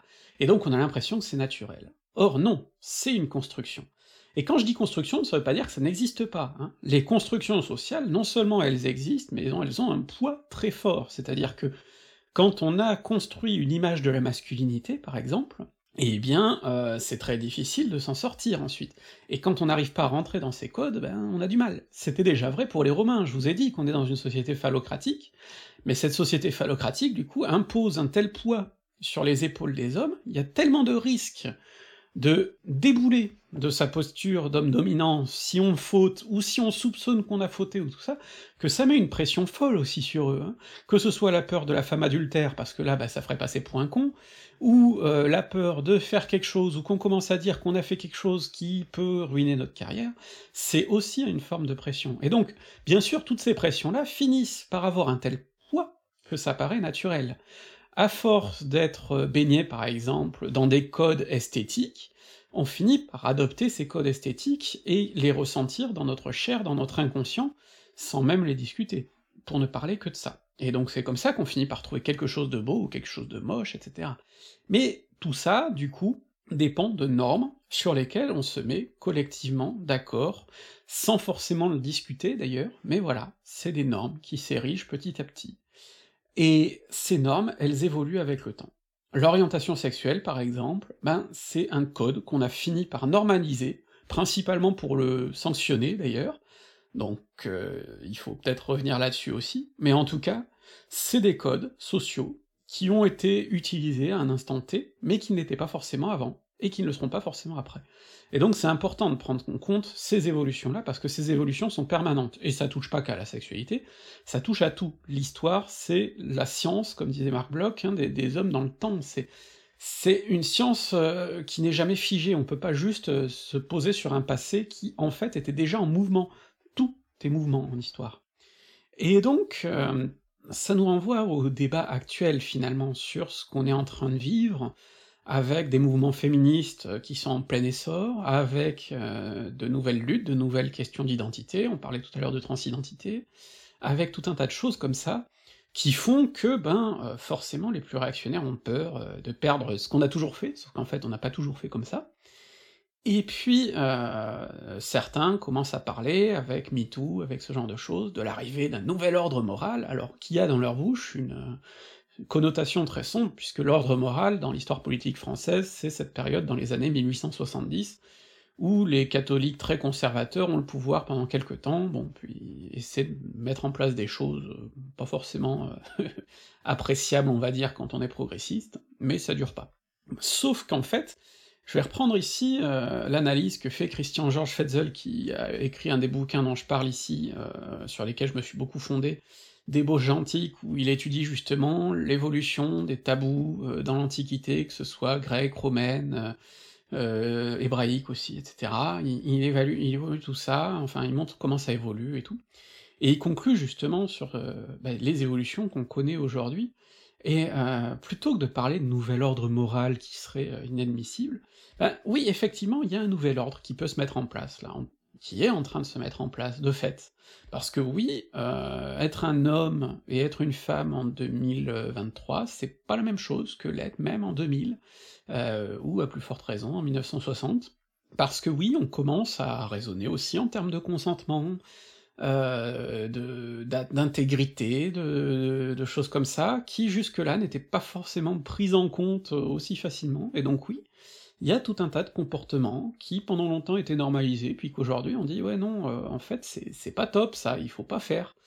Et euh, bon bah oui, on peut adopter la position euh, du vieux con qui se dit hétérosexuel dépassé pour ne pas pour ne pas citer un auteur en bout de course, mais euh, le fait est que ces changements, euh, ils peuvent aussi permettre euh, l'arrivée d'un nouvel ordre plutôt fondé, au lieu de le fonder sur des codes moraux complètement arbitraires, religieux ou politiques, eh ben, qui serait fondé sur des codes consentis, hein, sur le consentement, le respect, je trouve que c'est plutôt mieux, personnellement, que de juste dire fais pas ça, parce que ça va rendre sourd, fais pas ça parce que Dieu est pas d'accord, euh, ou ce genre de choses. Bon, personnellement, je trouve que fais pas ça parce que ça fait mal à quelqu'un, c'est mieux comme valeur. Mais bon, euh, j'en sais rien, hein, peut-être que vous avez pas le même avis. Donc voilà, l'histoire, c'est une sens de l'évolution, et cette histoire de la sexualité, ça nous rappelle aussi que ce qu'on tient pour acquis, ben, ça change, et c'est pas forcément pour le mal. Donc, euh, c'est à discuter, en fait. C'est ça le plus important, discuter et construire, heu, ensemble, plutôt que d'imposer. Alors cette vidéo est terminée, et je pense que c'est la plus longue que j'ai tournée. Je crois que Manon va en chier pour le montage, moi-même j'en ai beaucoup chié pour le tournage, là je commence à être au bout de ma vie. Heu, j'espère qu'elle vous a plu, heu, l'été arrive, donc heu, là comme j'ai déjà à moitié fondu sous les lampes et tout ça alors qu'on est que fin mai, je pense pas que je tournerai grand chose avant septembre prochain, mais j'ai déjà plein d'idées de vidéos, à venir, donc vous inquiétez pas, la chaîne va continuer, on a plein de choses à vous sortir encore. Si vous voulez vous tenir au courant de notre actualité, n'oubliez pas de vous abonner à notre newsletter, et puis bah, si vous voulez nous soutenir, hésitez pas à nous donner des sous sur Helloasso, c'est ce qui nous aide à tourner, heu, normalement d'ailleurs je vais vous sortir bientôt, heu, le bilan qu'a fait notre trésorière pour vous indiquer comment ont été utilisées nos finances en en 2022, et donc heu, on tient toujours à être, transparent, mais donc hésitez pas à nous faire des dons, c'est ce qui nous permet d'être payés pour notre travail, et bon, autant vous avez le droit de pas aimer ma gueule et de pas vouloir me payer, autant la pauvre Manon qui va se taper le montage des 2 heures de rush que je vais lui envoyer, elle, je pense qu'elle les mérite ces sous, donc heu, hésitez pas. Merci, et puis ben à la prochaine.